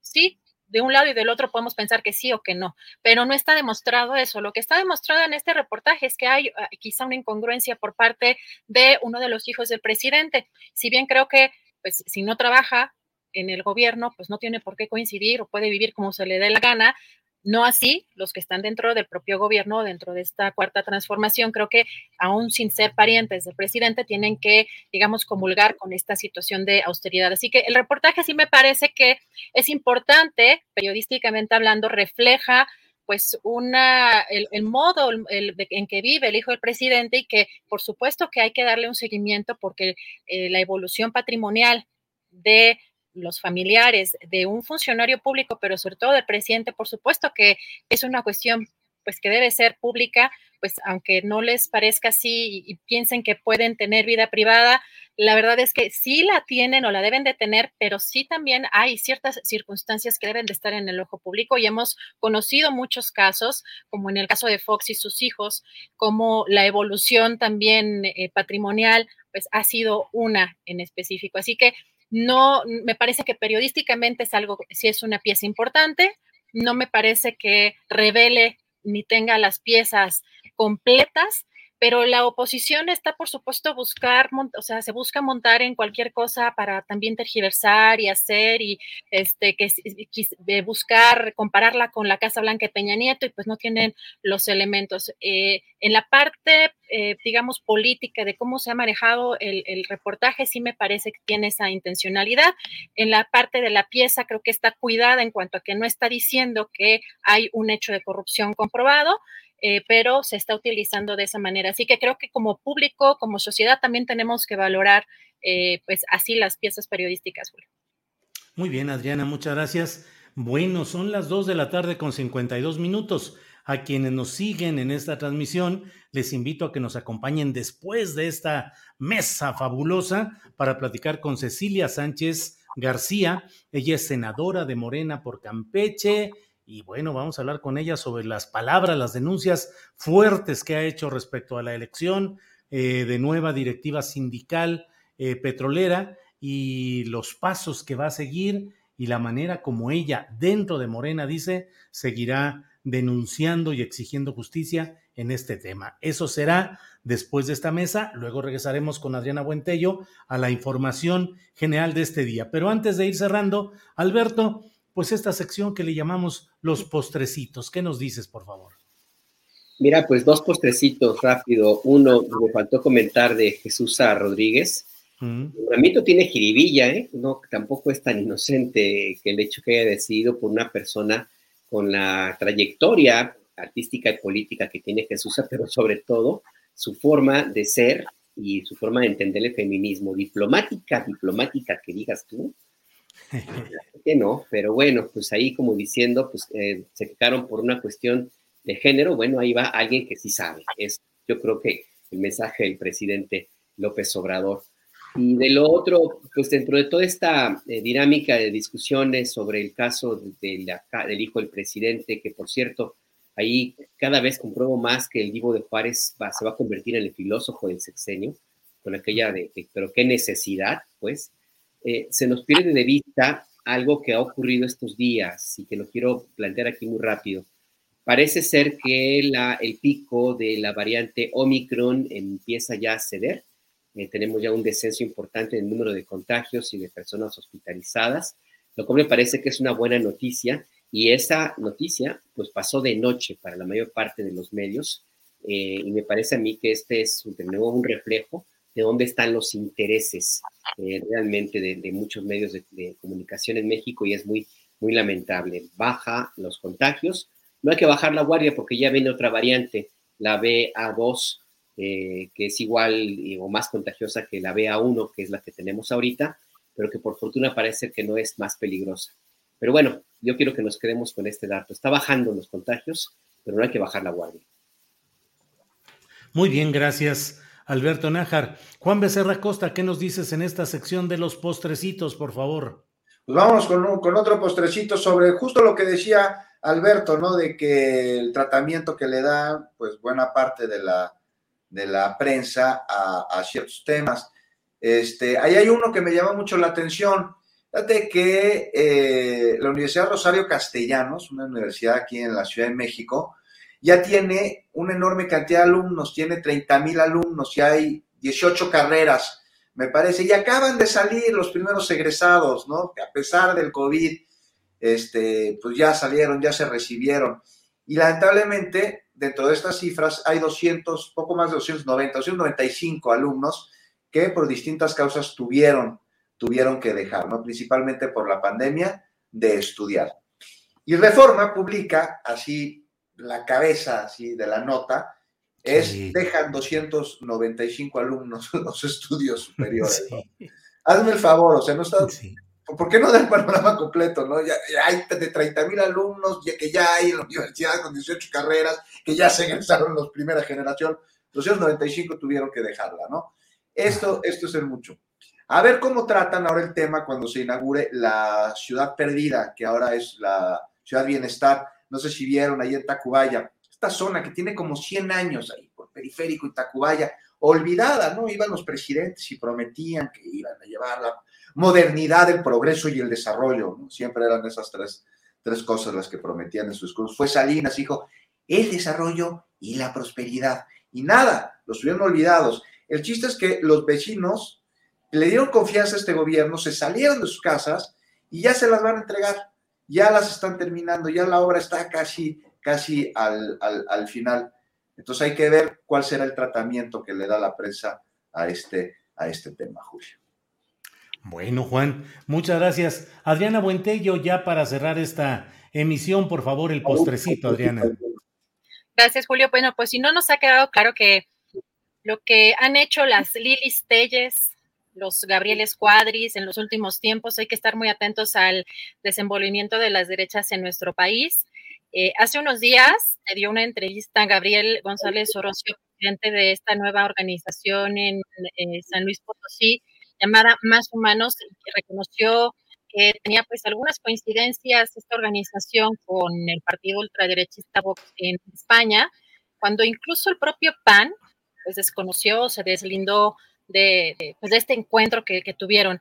Ayer hay que tener en cuenta también, ayer la senadora de derecha, Marta Cecilia Márquez Alvarado, y quien renunció a finales del año pasado al Partido Acción Nacional, eh, rindió el día de ayer protesta como secretaria de la mesa directiva del Senado en representación ahora del Partido del Trabajo. Y en Nuevo León, hace unos días, el 28 de enero, el ex legislador también de ultraderecha, Carlos Leal, eh, registró una especie de movimiento, una intención de partido político eh, que se llama Creemos. Tienen la, el objetivo de hacerlo eh, un partido político en compañía de eh, un personaje que es una especie de youtuber o una especie de Samuel García de derecha que se llama José Daniel Borrego, que es presidente de esta asociación civil Resurge, allá en Nuevo León y que intentó eh, competir por la alcaldía de Nuevo León de mm, Monterrey eh, por el partido este redes sociales progresistas. Y entre la agenda es curioso porque entre la agenda destacan, por supuesto, eh, muchos temas antiderechos, pero particularmente combatir el comunismo, feminismo radical y la ideología de género. yo lo que veo importante en este caso y, además tomando en cuenta la entrevista que le hiciste al de esta organización Sublevados, eh, no recuerdo su nombre, pero puesta como OK Boomer en, Twitter, que decía que pues tienen eh, una, eh, buscan de alguna manera ir por los jóvenes, ¿no? De arropar a los jóvenes o reclutar como a los jóvenes. Veo que este es uno de los factores unificadores en estas cuentas de redes sociales de estos personajes. Luego dice eh, en uno de los tweets que me llamó mucho la atención que una de las cosas más básicas que tiene que hacer una derecha articulada y organizada a nivel nacional es romper con todo acuerdo y tratado internacional con la ONU. Yo creo que esto no hay que perderlo eh, de vista porque aunque por separado quizá consideremos que son pequeños movimientos, hay sectores radicales dentro del propio PAN y en la sociedad que están buscando representación de una derecha más radical que se está moviendo en todo el mundo. Así que pues vamos a ver qué eh, sigue dando eh, pues estos temas, pero sobre todo esta es la parte visible. hay que ver qué se está también gestando entre en las cavernas, Bueno, pues muchas gracias, Adriana. Eh, son las 3 de la tarde en punto. Recuerden que enseguida vamos a tener la entrevista con la senadora Cecilia Sánchez sobre el tema de la elección sindical de los petroleros. Pues bueno, Juan Becerra Costa, muchas gracias y buenas tardes. Muchas gracias, Julio. Te mando un abrazote. Adriana, qué gusto haber charlado contigo esta tarde. Alberto, abrazo y a todos los que están viendo. Pues en ocho días nos volvemos a ver. Gracias. Alberto Nájar, gracias y buenas tardes. Buenas tardes, Julio, Adriana, qué gusto, qué gusto, gracias por acompañarnos, qué bueno, y Juan también. Un abrazo, mi querido Arturo, ya que se leve. Ya vimos una foto de ustedes dos de hace como 20 años o no sé cuántos, en blanco y negro, jovencitos, y ahí todos muy eh, tuya, Alberto, y del buen Arturo Cano, a quien enviamos saludos. Adriana, gracias y buenas tardes. Gracias, gracias a ustedes por permitirme estar aquí en la mesa. Muy bien, pues muchas gracias. Bien, pues esta ha sido la mesa de periodismo de este miércoles 2 de febrero y vamos enseguida con nuestra eh, siguiente entrevista que va a ser muy interesante. Eh, siga usted en sintonía en Astillero Informa porque vamos a hablar con la senadora de Morena por Campeche, Cecilia Sánchez García. Cecilia debe estar por ahí en unos segunditos. Ya la vamos a poner en cuanto esté ella lista para poder platicar pues de esta polémica y muy especial em, eh, elección del sindicato petrolero, en la cual, como es sabido, eh, quedó como triunfador en primer lugar Ricardo Aldana, un personaje del primer círculo de Carlos Romero de Champs, aunque ahora dice que ya se deslindó, que ya se desmarcó, pero bueno, de todo ello vamos a hablar con la senadora Cecilia Sánchez. Cecilia, buenas tardes. Hola Julio, buenas tardes, ¿cómo estás? Cecilia, pues tal cual, tal como se preveía, simple y sencillamente el poder del grupo, la corriente de Romero de Champs, encabezada, o la propia de Ricardo Aldana, no lo sé, pero pues tuvo el triunfo formal y oficial en esta elección sindical que tú has calificado de una manera de rechazo. ¿Qué nos dices sobre todo esto, Cecilia? Bueno, pues mira, fue casi que crónica de una muerte anunciada. Tú lo, tú lo sabes que yo desde mucho antes denuncié que estaban haciendo las cosas mal, que le estaban dando el sistema de Sirvolab a manejarlo a ellos mismos. Y pues cuando eres juez y parte suceden estas cosas, ¿no? No puedes esperar un proceso limpio cuando tú mismo lo estás enviciando, dándoselo a la gente corrupta para que lo maneje. Claro. ¿Cuáles son exactamente las graves irregularidades sucedidas en este proceso electoral petrolero, senadora Cecilia Sánchez? Bueno, mira, para empezar, los trabajadores, o sea, no puede haber esa votación porque la mayoría de los trabajadores no se pudieron inscribir en esa plataforma. No fue muy clara ni se hicieron ejercicios previos de, cómo sería la inscripción. Todavía el día que yo fui a la mañanera, la secretaria de Trabajo me dijo que, que iba a estar blindada, que no iba a aparecer el voto, y, sé que hasta varios periodistas pudieron entrar en, en, esa plataforma. O sea, imagínate qué tan segura es, este, que siendo, hay gente que, que no siendo trabajadores se pudieron registrar el solo hecho de que aparezca Aldana en una, en una plataforma donde se supone que estamos los trabajadores sindicalizados, pues habla de que está mal porque él es trabajador de confianza. Y, y no, se le, no, se le, no, se le, no se le impugnó nada, cuando menos ellos no, yo sí. Este, tampoco se le impugnó a trabajadores que todavía no están reinstalados, participaron, o trabajadores como este, Pitágoras, que pertenece a otro sindicato, también se pudo inscribir. Entonces, pues regularización no. Histórico porque es la primera vez que peleamos contra ellos. Histórico porque hay trabajo de fondo que una, que una servidora realizó. Histórico porque nunca les habían impugnado nada. Pero histórico por democrático para nada. Cecilia, dices que en términos generales eh, el respeto a la, al voto secreto no se dio y que hubo manipulaciones por parte de quienes recibieron ese sistema de votación electrónica. Eh, ¿Eso se puede probar ante tribunales y es posible que se revierta esta decisión? Mira, lo vamos a probar ante, ante tribunales, se está preparando la impugnación, tenemos todas las denuncias de los trabajadores que fueron, que fueron este, coaccionados para dar este voto eh, gente que desde las 7 de la mañana también le estuvieron llamando para que se presentaran en el sindicato y en las instalaciones de sus centros de trabajo y, y, y, cerciorarse de que estuvieran votando por este señor. Tenemos grabaciones de funcionarios donde obligaron a los trabajadores este, a ir a aplaudirle al señor si no les quitaban el contrato. Sabemos que sí lo hacen. Entonces, no podemos, no podemos hablar de un proceso limpio ni de algo histórico. Histórico es que se preste el gobierno a hacer una farsa y una simulación de una democracia. ¿El gobierno, quieres decir el presidente López Obrador, Cecilia? Pues sí, porque yo supongo que la secretaria de Trabajo no se manda sola, es parte de su gabinete y nunca hemos visto que, que de verdad lleve, lleve el proceso como se debe, ni que nos escuche a los demás, o sea, todo fue con la gente que está actualmente al frente del sindicato, que sabemos que, que no tenemos liderazgo en el sindicato, que lo que tenemos es un cártel al frente y, este, y se prestaron a eso. ¿por qué el presidente López Obrador estaría avalando esa continuidad de una mafia sindical petrolera, Cecilia? Pues sería interesante preguntárselo, ¿sí? Porque, porque, o sea, no puede ser posible que nos digas que estás ofreciendo algo cuando a todas luces hasta un niño de tres años puede ver. Si a ti te dejan sacar la convocatoria, si a ti te dejan manejar el sistema, si a ti te dejan ser el que controla y manipula ese sistema, pues no podemos hablar de un proceso limpio. Entonces, no sé, politizaron al país y ahora se espantan de que todos nos demos cuenta de lo que se está haciendo. Eso no puede ser posible.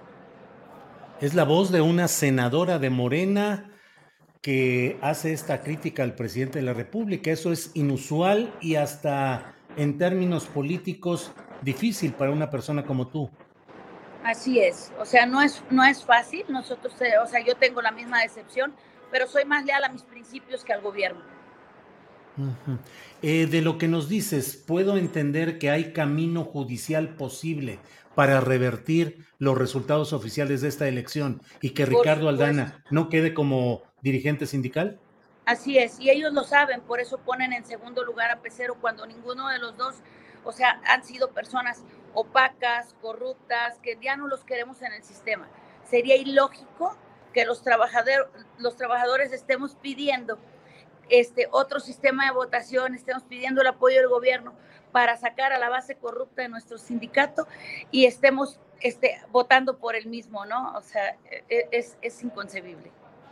Eh, Cecilia, yo he escuchado muchas quejas de trabajadores petroleros, disidentes, opositores, que son víctimas de represión física, violenta, directa, y además en sus contratos, en su situación laboral, administrativa de ellos, de sus familiares. Pero aún así te comento que hay pues una corriente de opinión, la leo en las redes sociales, que dice, bueno, pues si los trabajadores petroleros no han tenido la enjundia y la decisión de cambiar las cosas y el presidente les ofrece el voto libre y secreto y no lo aprovechan, pues es bronca de ellos y eso quiere decir que ellos quieren continuar con ese sistema incluso por beneficios económicos. Difiero mucho de la opinión del presidente y de la secretaria de Trabajo porque jamás han sufrido terrorismo sindical.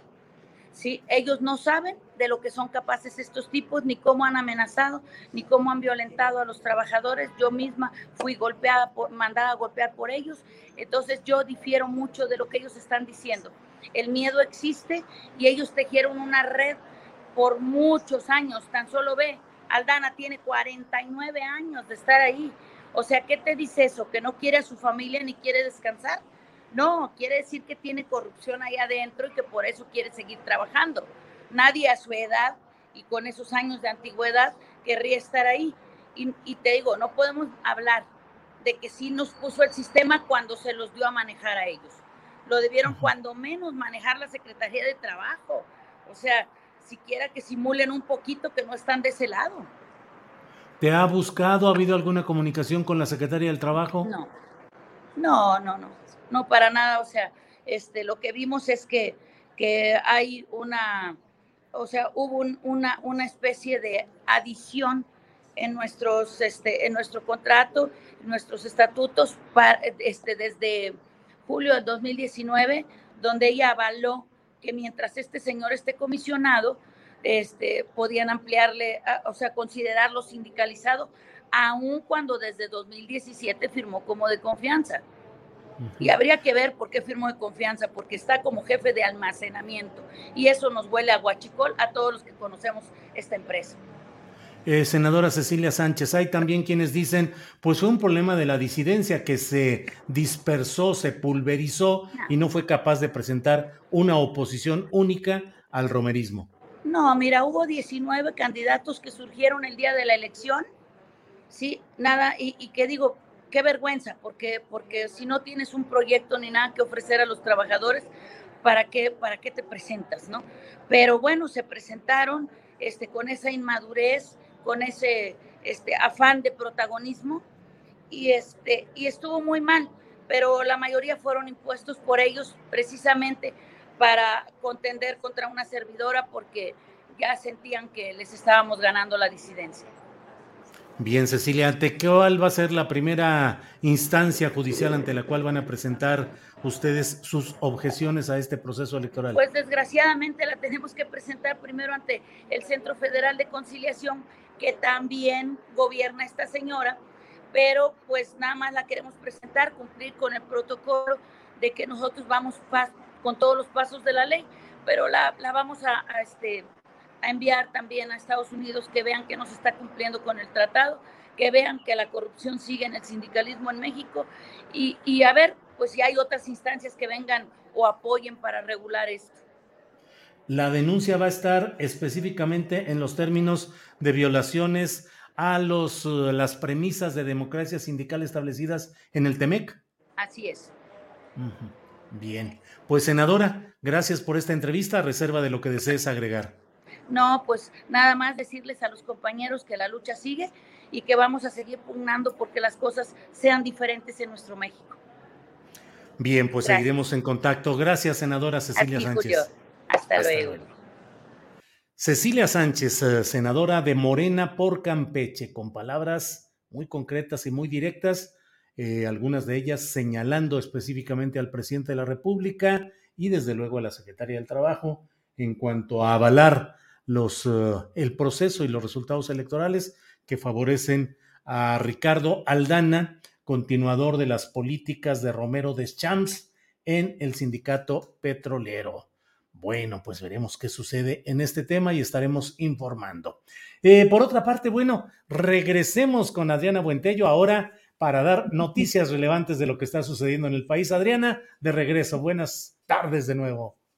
¿Cuánto tiempo sin vernos? Sí, tanto sin vernos. ¿Dónde andabas? Que hacía rato que no te veía, Adriana, pero ya estamos aquí. Este, Julio, pues comentar que hay algunos temas importantes.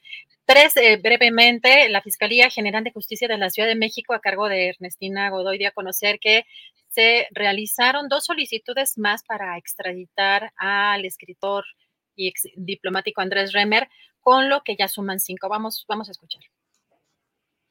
Quiero referirme al caso del ex diplomático, escritor y académico Andrés N., quien está acusado de acoso sexual y violación. En este caso, les informo que la Coordinación General de Investigación de Delitos de Género de esta Fiscalía presentó a la Fiscalía General de la República dos nuevas solicitudes de extradición las cuales en este momento están en proceso de traducción a efectos de ser enviados a la Secretaría de Relaciones Exteriores para su trámite diplomático.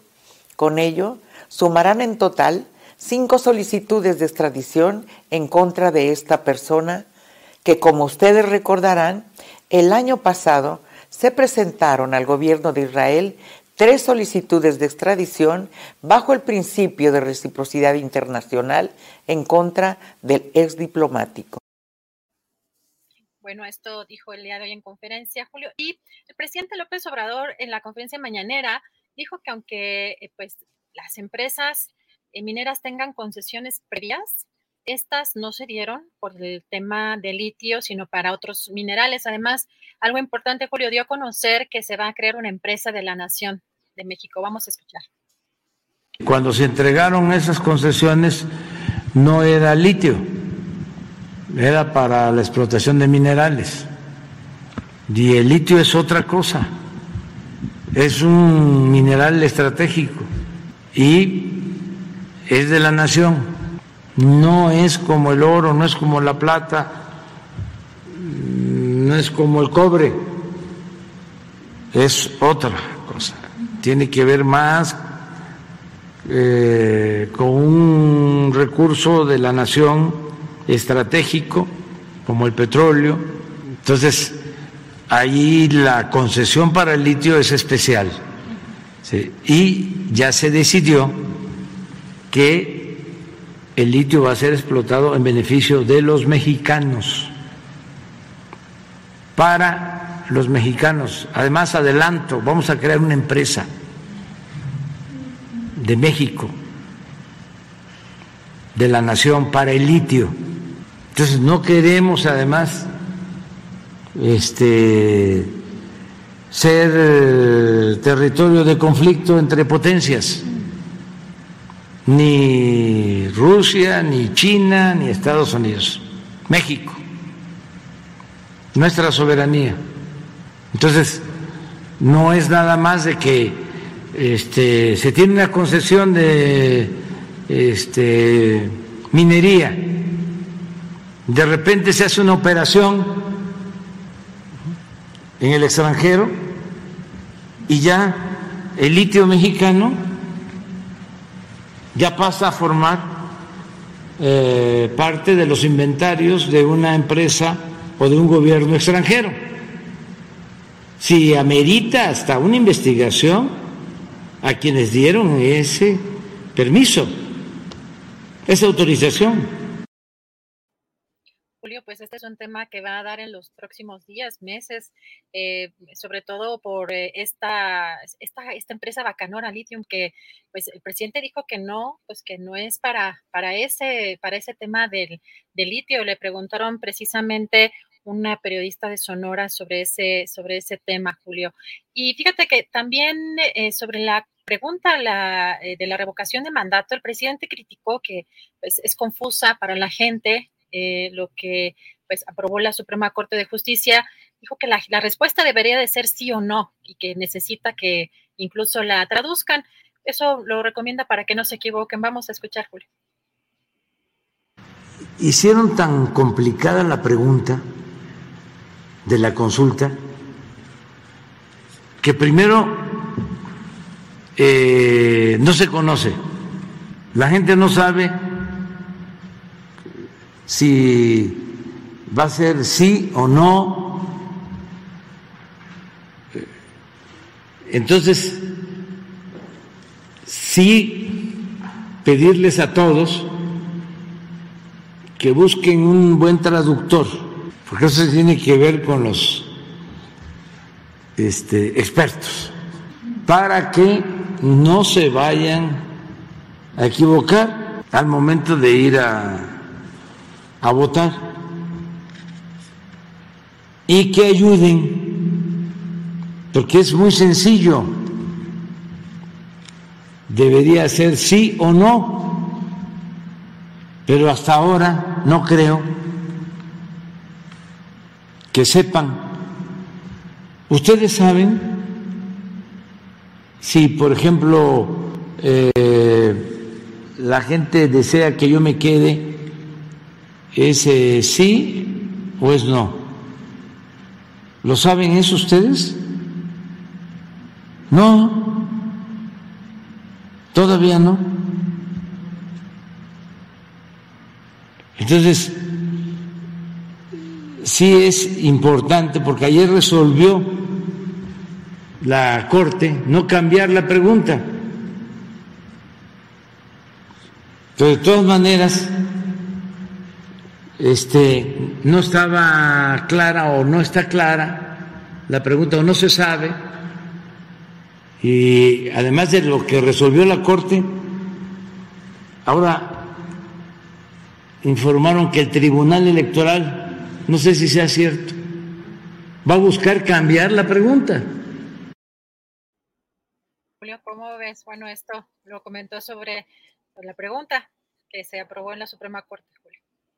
Bueno, pues sí, eh, ahí sigue esa discusión que en el fondo, como hemos platicado, pues em, eh, son detalles, son detalles importantes, interesantes, pero el fondo es que va la consulta de revocación, que va a ser recortada en el número de casillas a instalar por la falta de recursos económicos suministrados al INE con razón o sin razón, eso los pedía el INE, y bueno, eh, pues es un ejercicio que dejará huella en el sentido de que a partir de ahora se mantenga la expectativa de poder someter a revocación de mandato a los mandatarios que así considere una porción del electorado que deben ser juzgados. Pues eh, cosas interesantes del día, Adriana. Así es, Julio. Pues nada más cerrar con que, bueno, ya de a conocer, eh, confirmó Ana Botín, la em, presidenta del grupo Santander en México, que tiene la intención de comprar Banamex. Así que también otro tema interesante al que le estaremos dando seguimiento.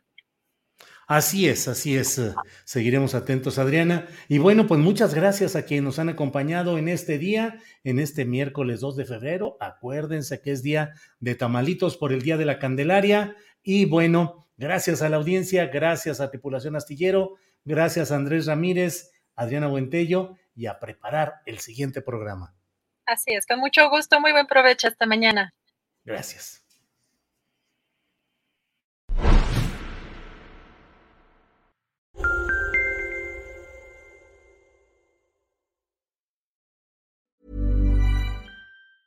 Ever catch yourself eating the same flavorless dinner three days in a row? Dreaming of something better? Well, HelloFresh is your guilt-free dream come true, baby. It's me, Kiki Palmer. Let's wake up those taste buds with hot, juicy pecan-crusted chicken or garlic butter shrimp scampi. Mm. Hello Fresh. Stop dreaming of all the delicious possibilities and dig in at HelloFresh.com. Let's get this dinner party started. En Sherwin Williams somos tu compa, tu pana, tu socio, pero sobre todo somos tu aliado, con más de 6.000 representantes para atenderte en tu idioma y beneficios para contratistas que encontrarás en aliadopro.com. En Sherwin Williams somos el aliado del PRO. Para que te enteres del próximo noticiero, suscríbete y dale follow en Apple, Spotify, Amazon Music, Google o donde sea que escuches podcast te invitamos a visitar nuestra página julioastillero.com.